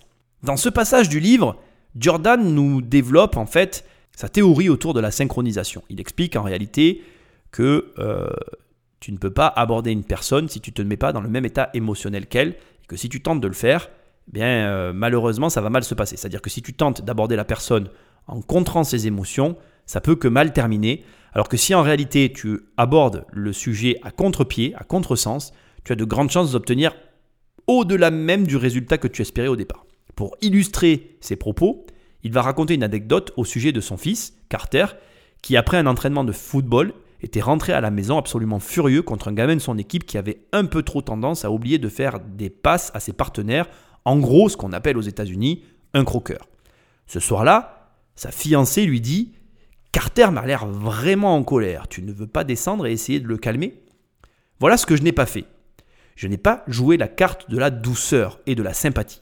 En clair, je ne lui ai pas donné l'impression que je venais pour le calmer. Je n'ai pas baissé la voix en lui disant Écoute, mon grand, je comprends que tu sois hors de toi, mais tu ne devrais pas te mettre dans un état pareil. Cela ne sert à rien. Pourquoi? Parce que cela l'aurait rendu encore plus en colère, plus dingue. Il m'aurait répondu Me calmer Et pourquoi est-ce que je me calmerais? Ce gars n'est que croqueur, je le déteste, tout le monde le déteste, il devrait être viré de l'équipe. Et là j'aurais répondu Waouh, waouh, waouh, calme-toi mon grand, ce n'est pas grave, calme-toi un peu. Et cela l'aurait encore plus énervé. Il m'aurait répondu quelque chose du genre N'importe quoi, c'est super grave, je ne me calmerai pas. Si j'avais essayé de nouer le contact en paraissant d'un calme olympien, alors que lui était littéralement furieux, cela ne l'aurait rendu que plus furieux. Je me suis mis dans le même état émotionnel que lui, je suis entré dans la pièce en donnant l'impression d'être aussi énervé et remonté que lui. En fait, j'étais même plus remonté que lui, je lui ai dit d'une voix tonitruante Bon sang, mais c'est quoi ce bazar, Carter? Ce gosse est un croqueur de première. Il faut qu'on fasse quelque chose. Est-ce qu'on appelle l'entraîneur pour lui demander de le virer de l'équipe? Et il a abondé dans mon sens, comme je m'attendais à ce qu'il le fasse. Il était tout autant remonté que moi et il m'a dit Ouais, appelons l'entraîneur, faisons-le virer de l'équipe, ce mec est trop débile. Et j'ai acquiescé. Ouais, t'as raison, mon grand. Puis sans crier gare, j'ai commencé à baisser la voix et à parler d'une voix plus sympathique. J'ai ensuite secoué la tête en prenant un air triste et je lui ai dit Je sais pas trop, mon grand. Je me demande pourquoi il se comporte de la sorte. Tu crois pas qu'il est peut-être euh, triste ou qu'il a des ennuis? Et j'ai adouci la voix encore un peu plus avant d'ajouter C'est vraiment triste en fait. Bien sûr, Carter a commencé à secouer la tête, la mine triste lui aussi. Il a dit d'une voix aussi sympathique que la mienne Ouais, c'est triste, papa. Je crois que je me sens mal pour lui. Et il est probablement malheureux. Et sans prévenir, il s'était calmé. La synchronisation peut vous aider à calmer quelqu'un ou à lui donner envie de quelque chose ou le convaincre de quelque chose. Il vous suffit d'abonder dans le sens de votre interlocuteur, de l'accompagner, de l'accompagner encore et de le guider sur la voie que vous voulez le voir emprunter. Ce qui est hyper intéressant dans ce que je viens de te lire, parce que je viens de te lire le passage du livre, c'est que tu vois qu'il a abordé la situation sous un angle, je vais être franc avec toi, que moi en tout cas je n'aurais jamais pensé à aborder. Et je comprends ce qu'il veut dire quand il parle de synchronisation, c'est-à-dire qu'il va se caler émotionnellement sur la personne en face de lui pour après sortir de l'émotion, mais pas seul, avec la personne dans son émotion pour l'amener vers une autre émotion et le conduire précisément là où il voulait le conduire. Un autre scénario qui était envisageable dans l'histoire qui vient de t'être racontée, c'est que tout simplement le fils de Carter aurait pu aussi calmer son père en prenant la position du père et en disant Attends, papa, calme-toi, qu'est-ce que tu fais là? Moi aussi je suis énervé, mais tu devrais me calmer, non? Et c'est tout à fait plausible que ça arrive. Mais dans les deux cas, Jordan, en employant cette technique, est sûr du résultat. Ça nous montre quoi? Ça nous montre que Jordan est un expert dans l'approche de l'autre.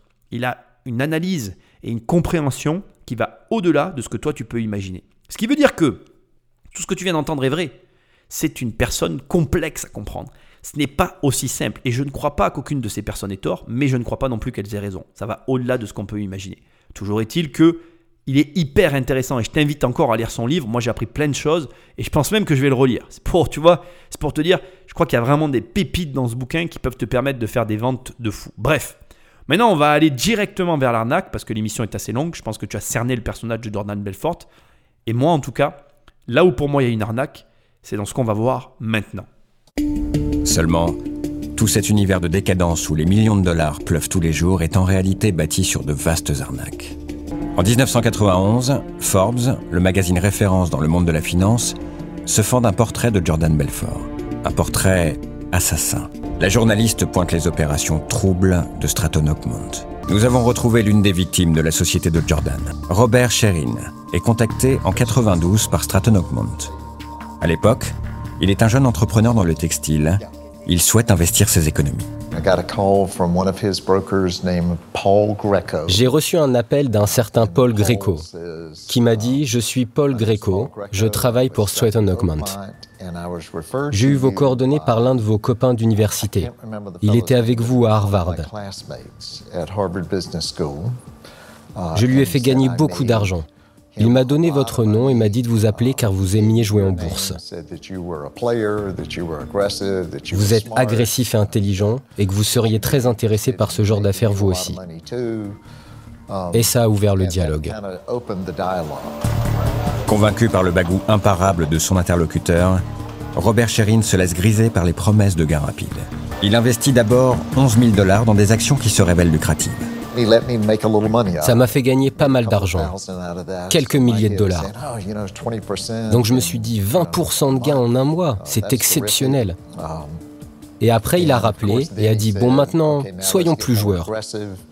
Um, J'étais prêt à sauter dans le grand bain et je l'ai fait. L'entrepreneur achète plusieurs centaines de milliers de dollars d'actions par le biais de Stratton Oakmont. Comme lui, les autres victimes de cette supercherie sont ciblées avec soin des particuliers résidant en dehors de l'État de New York, des personnes influençables qui évoluent loin des sphères de Wall Street.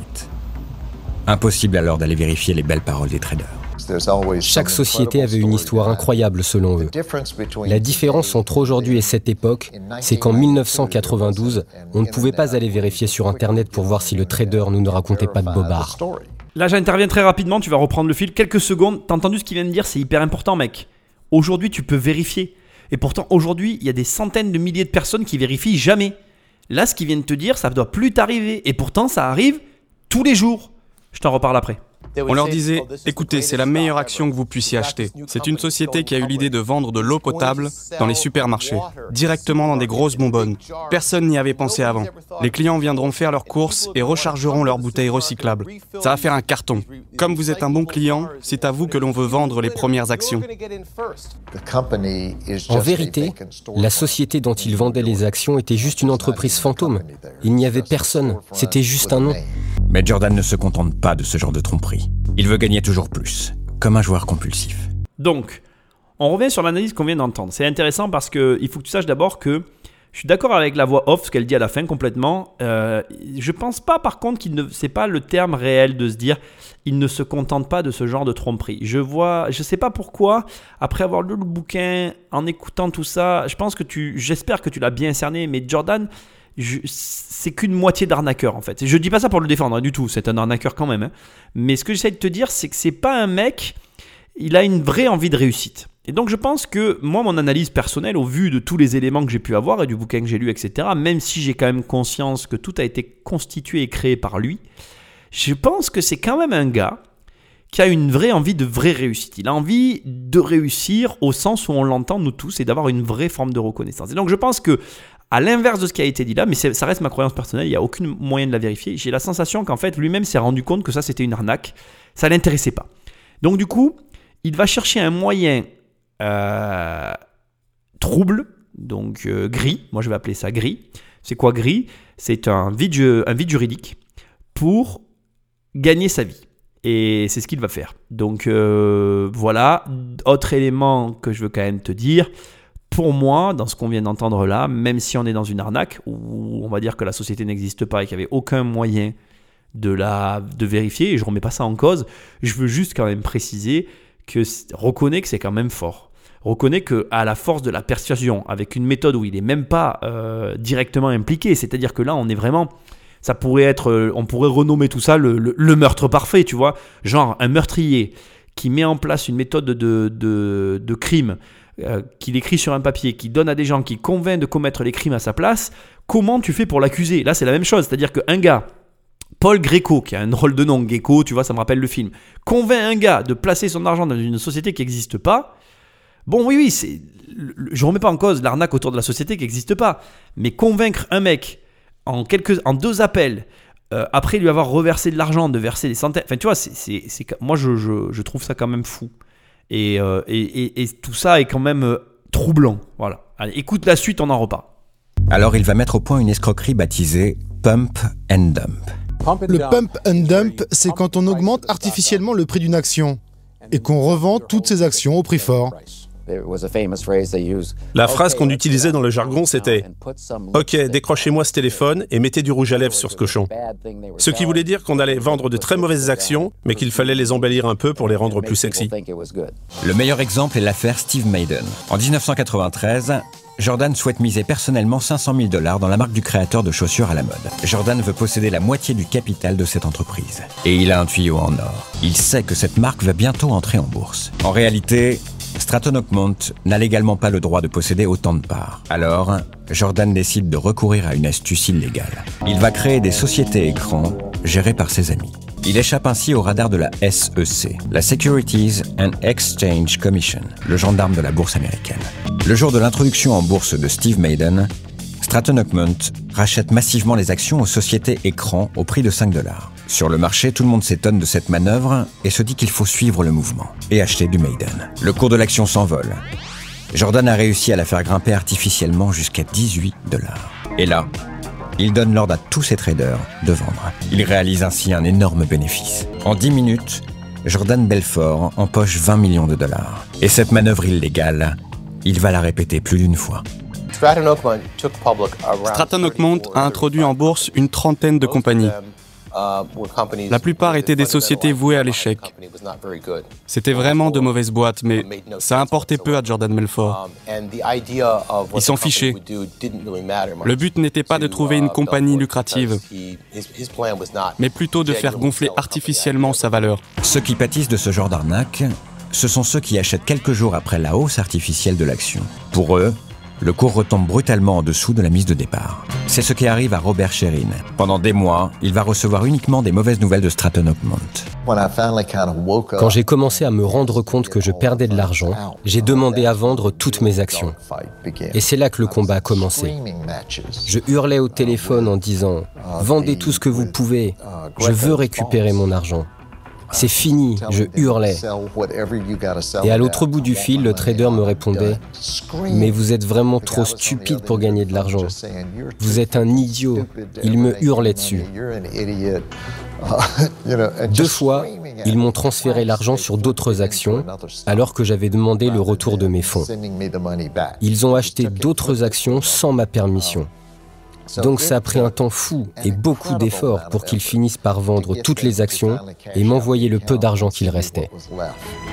Au total, Robert Sherin va perdre une grande partie de ses économies, c'est-à-dire 170 000 dollars. Et pour d'autres, la situation est bien pire. Beaucoup de ses victimes, des centaines de personnes ont perdu toutes leurs économies dans ces arnaques. Ils ne pouvaient plus payer leurs prêts, assurer leur retraite, ou les études de leurs enfants. Cela a été prouvé. Alors quand Jordan Melfort raconte que toutes ses victimes étaient riches, même si cela ne fait aucune différence, c'est complètement faux et c'est très grave. Bon alors là on est au cœur de l'arnaque et tu as compris c'est une vraie arnaque. Hein. Il faut, faut pas oublier quand même que ça reste un arnaqueur et c'est important de le rappeler. Euh, je vais quand même t'expliquer un peu tout ça, même si je pense que tu as compris en gros le truc. Je vais commencer par t'expliquer ce que fait la société Jordan, c'est un petit peu ce que ça correspond à, mes droits au travers de la carte G que je possède, qui est en fait un mandat euh, de gestion des fonds de tiers.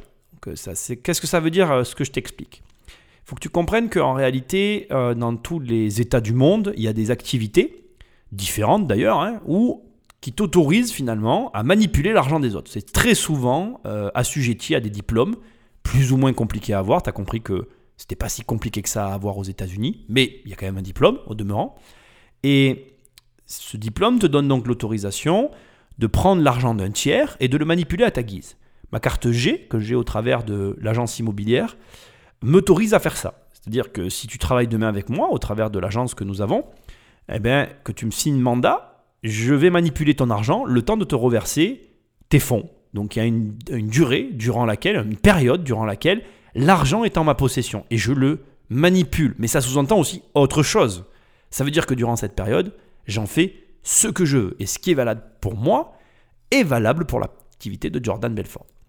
Ce qui veut dire que quand tu entends le mec qui dit j'ai donné l'argent et j'ai beau hurler au téléphone, on me rend pas l'argent, et tu es sûrement en train de te dire mais comment c'est possible?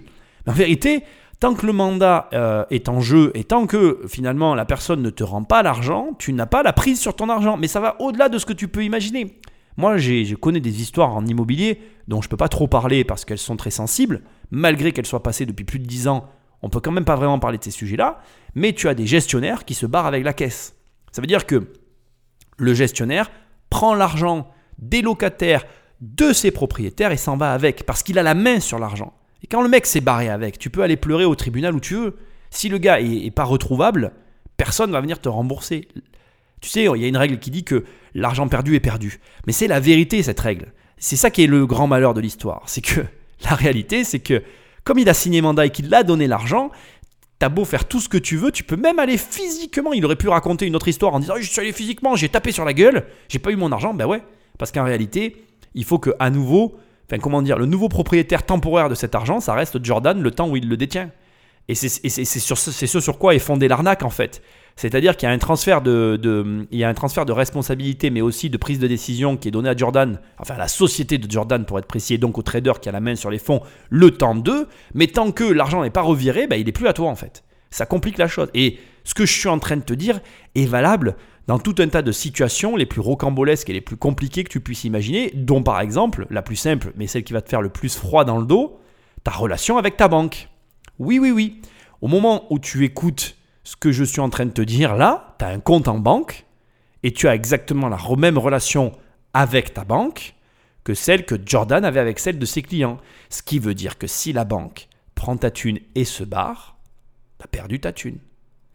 Fait froid dans le dos. Hein On va pas parler de ce sujet-là.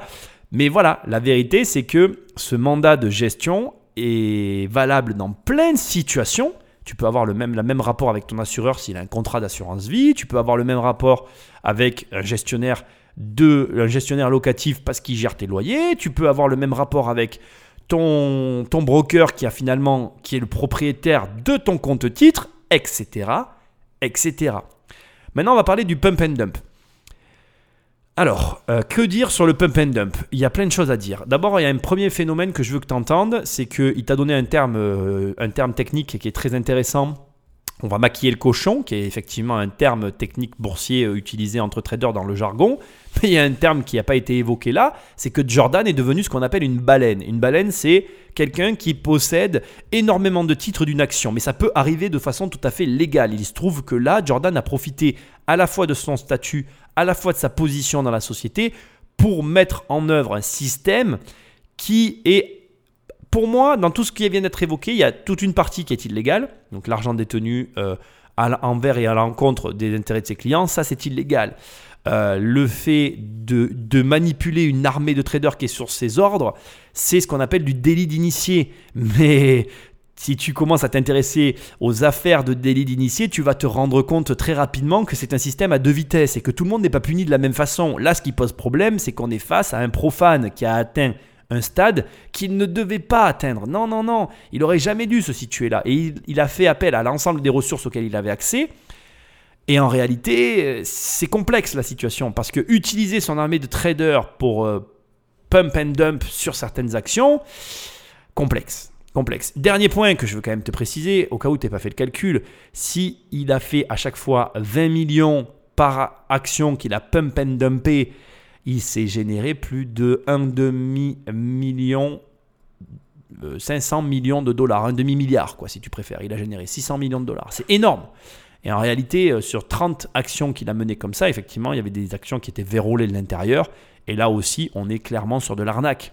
Le problème qu'il y a derrière Jordan, c'est que aujourd'hui, tu as des gens qui se comportent comme lui euh, impunément et en toute légalité. Des baleines, il y en a hein, sur le marché. Il faut arrêter de rêver, les gars. Il y a des baleines actuellement sur le marché qui ont acquis leur position de baleine légalement, certes, mais en attendant, le mécanisme qui est que je retire mon argent d'un coup et qui fait chuter le cours, eh ben, il est compliqué. Et si tu comprends ce qui se passe à l'échelle de Jordan, tu comprends ce qu'est ce qu'on a vu dans la précédente émission BlackRock, que je t'invite à forcément avoir écouté avant, avant d'avoir écouté celle-ci, parce que tu comprendras peut-être aussi mieux ce qu'est une banque ou un investisseur systémique. C'est-à-dire que si aujourd'hui des banquiers systémiques qui sont en position de baleine dans des économies à l'échelle globale retirent tous leurs fonds en même temps, Bon, eh ben on va pouvoir peut-être apprécier mieux quelles actions sont gonflées artificiellement, desquelles ne le sont pas, quelles actions créent réellement de la valeur, lesquelles n'en créent pas.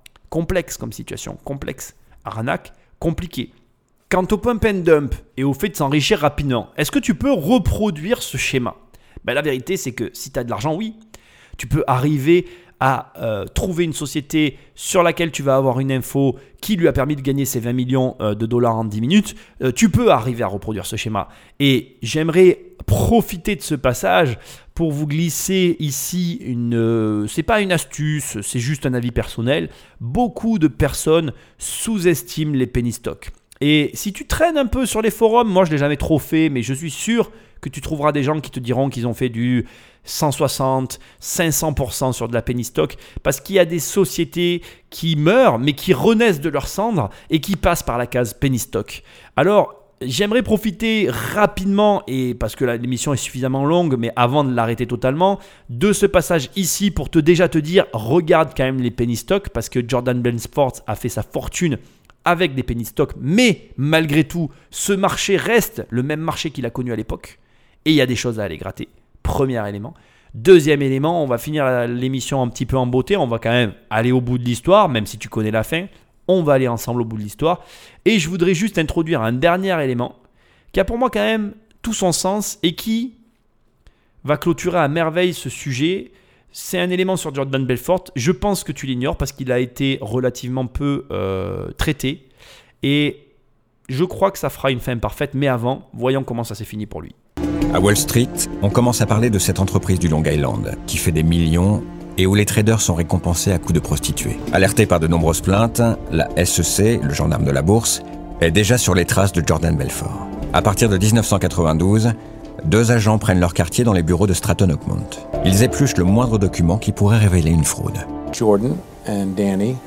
Jordan et Danny Poroch étaient des gros preneurs de risques.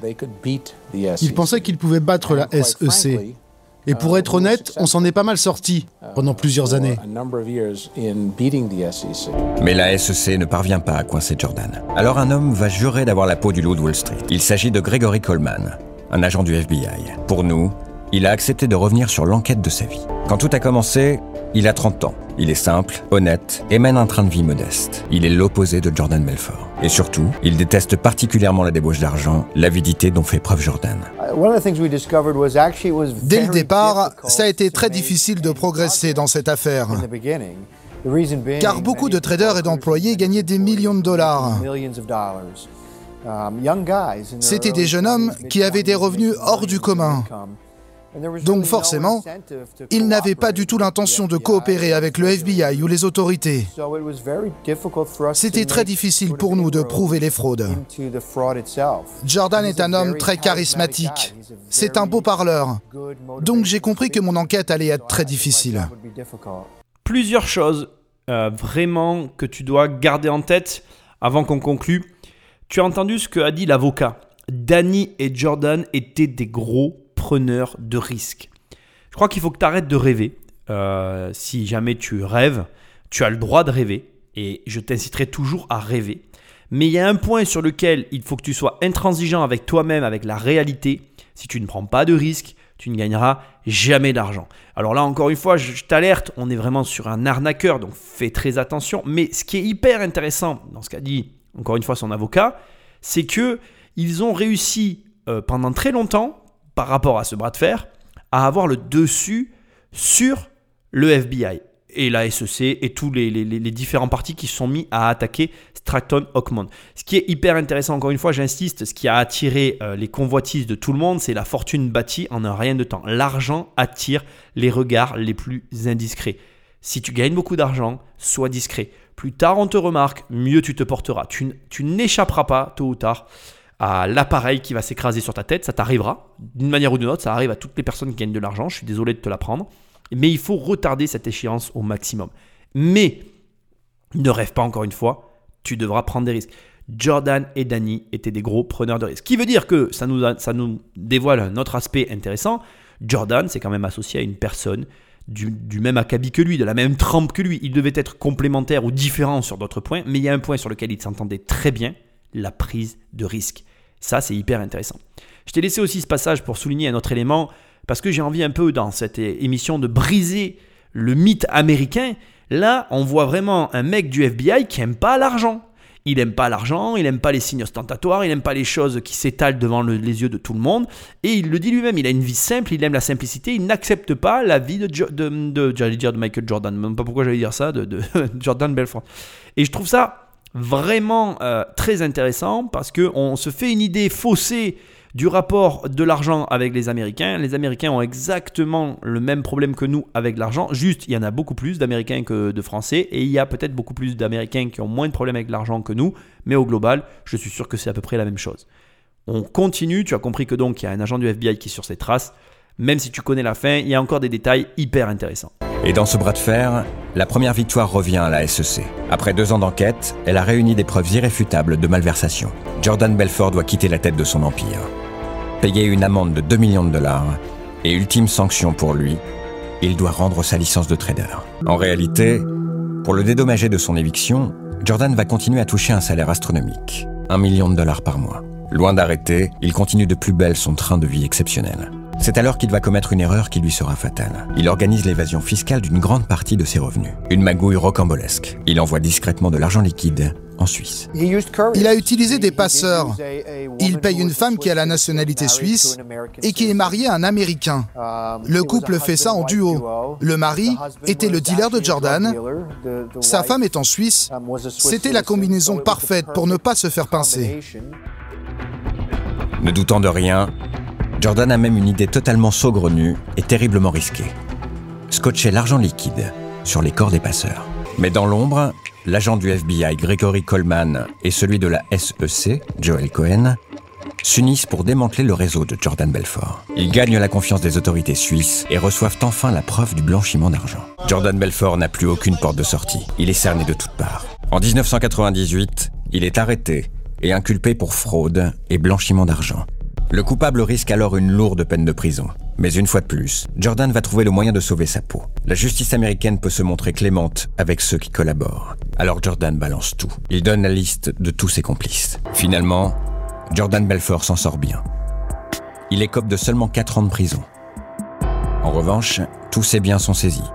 Ses propriétés, son hélicoptère, ses comptes bancaires. À son procès, Belfort a été condamné à rembourser plus de 110 millions de dollars à ses victimes. Et le juge a fait quelque chose de très inventif. Il a demandé à ce que Belfort puisse garder la moitié de ses revenus et donner le reste pour rembourser les victimes, jusqu'à ce qu'on arrive au total de 110 millions. Le juge a compris que Belfort avait la capacité de bien gagner sa vie, mais que si la justice lui prenait 100% de ses revenus, il ne s'embêterait plus à travailler et les victimes ne reverraient jamais leur argent. Ceux qui croient font. Ça me fait mourir de rire. Euh, ce que je voulais juste euh, que tu entendes, bon, je vais pas revenir sur l'histoire, tu la connaissais au travers du film qu'il y a pu avoir sur Jordan Belfort. Le point qui m'intéresse et qui n'a pas été développé, que je trouve très intéressant, c'est que d'abord Jordan a collaboré. Ça, effectivement, c'est plus ou moins euh, évoqué dans le film, mais pas en profondeur. Et ce qui n'est pas du tout évoqué dans le film et que j'ai trouvé très pertinent et que je veux que tu entendes, c'est l'attitude du juge américain. Je vais te dire un truc qui est choquant, mais vraiment, et ça me dérange de devoir le dire, et pourtant, je suis obligé de le dire. D'ailleurs, si tu fais partie de l'appareil judiciaire, partage cette émission.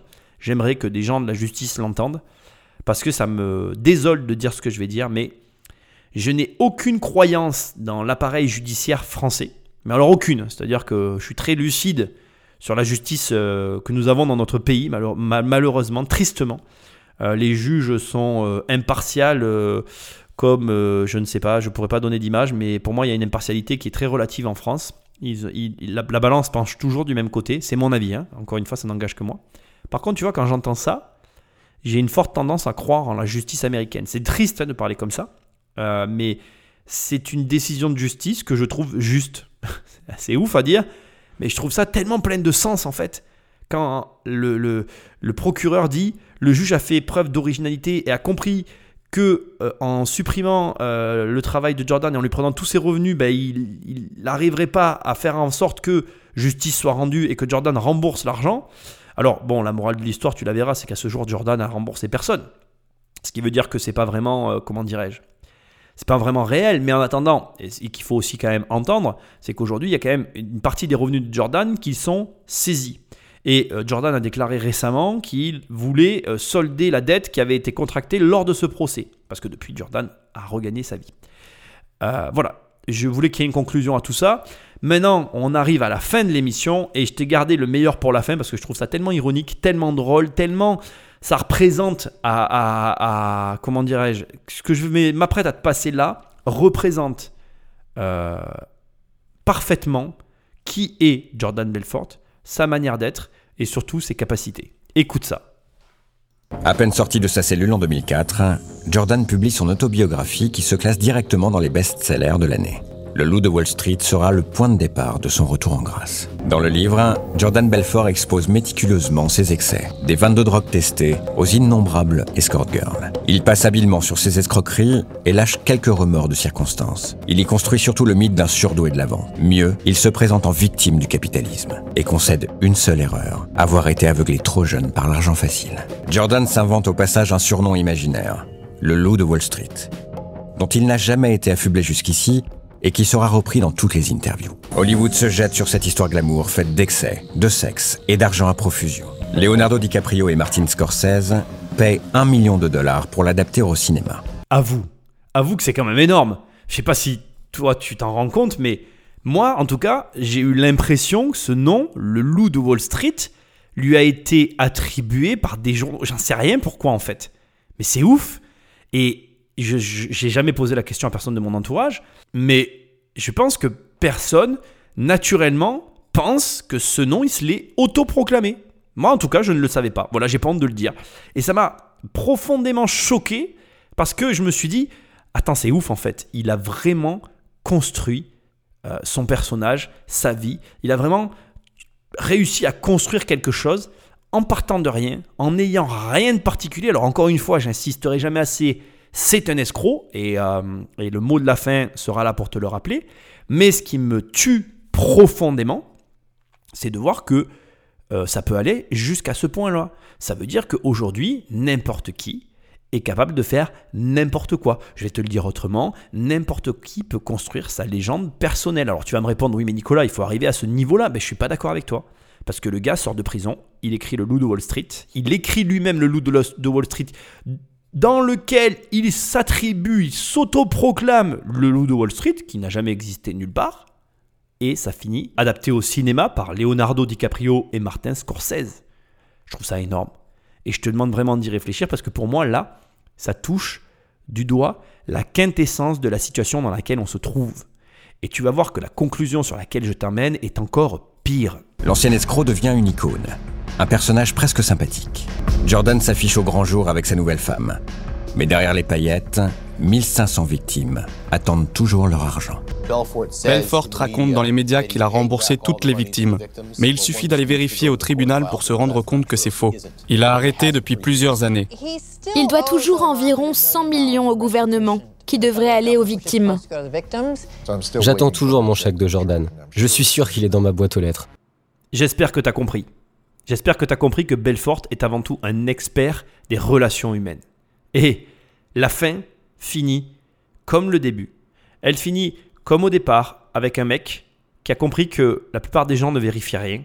La plupart des gens en fait se fient à ce qu'ils voient et ce qu'ils entendent. Et je vais te citer une phrase pas très connue, mais qui est pleine de sens et qui clôturera à merveille cette émission. Ce que nos yeux voient et ce que nos oreilles entendent, le cerveau le croit. Réfléchis à ça. Essaye bah, de développer une faculté toute bête qui est ce qu'a dit une des victimes à un moment donné de cette émission. À l'époque actuelle, il y a Internet et on peut vérifier ce qu'on nous dit. Vérifie, mec. Vérifie les informations. Vérifie les gens avec lesquels tu travailles. Vérifie les gens auxquels tu t'intéresses. Vérifie. Vérifie, vérifie, vérifie, vérifie. Si c'est ton argent, le coût de la vérification est largement inférieur au coût des bénéfices que tu vas en tirer, surtout si l'information est exacte. Et cette émission, elle a un goût particulier parce que si j'arrive pas à clairement euh, définir certains éléments concernant Jordan, il y a un élément dont je suis certain et que j'aimerais que tu gardes en toi pour toujours. Allez, soyons audacieux. Ceux qui croient font. Ceux qui ont une croyance passe à l'action. Et s'il y a une chose qui qualifie bien Jordan Belfort, c'est qu'il n'a jamais euh, cessé d'agir pour aller dans le sens ou dans la direction de son rêve. Alors il se trouve que son rêve c'est d'avoir beaucoup d'argent, il a eu beaucoup d'argent au détriment d'autres personnes, et c'est pas ce que je t'incite à faire, mais je t'incite à agir quelque part un petit peu sur la base de Jordan, non pas sur les arnaques, mais sur la simplicité. Il croit en une chose et il agit basiquement pour aller dans la direction de cette chose-là. Après, Basiquement ne veut pas dire en transgressant les règles. Basiquement veut dire essaye de penser simplement et de la, façon la plus évidente euh, avec laquelle tu pourras atteindre l'objectif que tu t'es fixé. Et si tu arrives à agir comme ça, bah, tu vas juste avoir des résultats qui vont peut-être, et à mon avis, dépasser l'entendement. Au demeurant, ça ne doit pas t'empêcher de vérifier. Vérifie, vérifie, vérifie, vérifie, vérifie vérifie. L'émission est terminée. J'espère que tu as aimé ce portrait de Jordan Belfort, un petit peu spécial parce que ça reste un arnaqueur. Je t'invite à lire son livre. Je te rappelle que ça s'appelle Vendre les secrets de ma méthode, la straight line. Très, très, très intéressant. Je te dis à bientôt dans une prochaine émission. Salut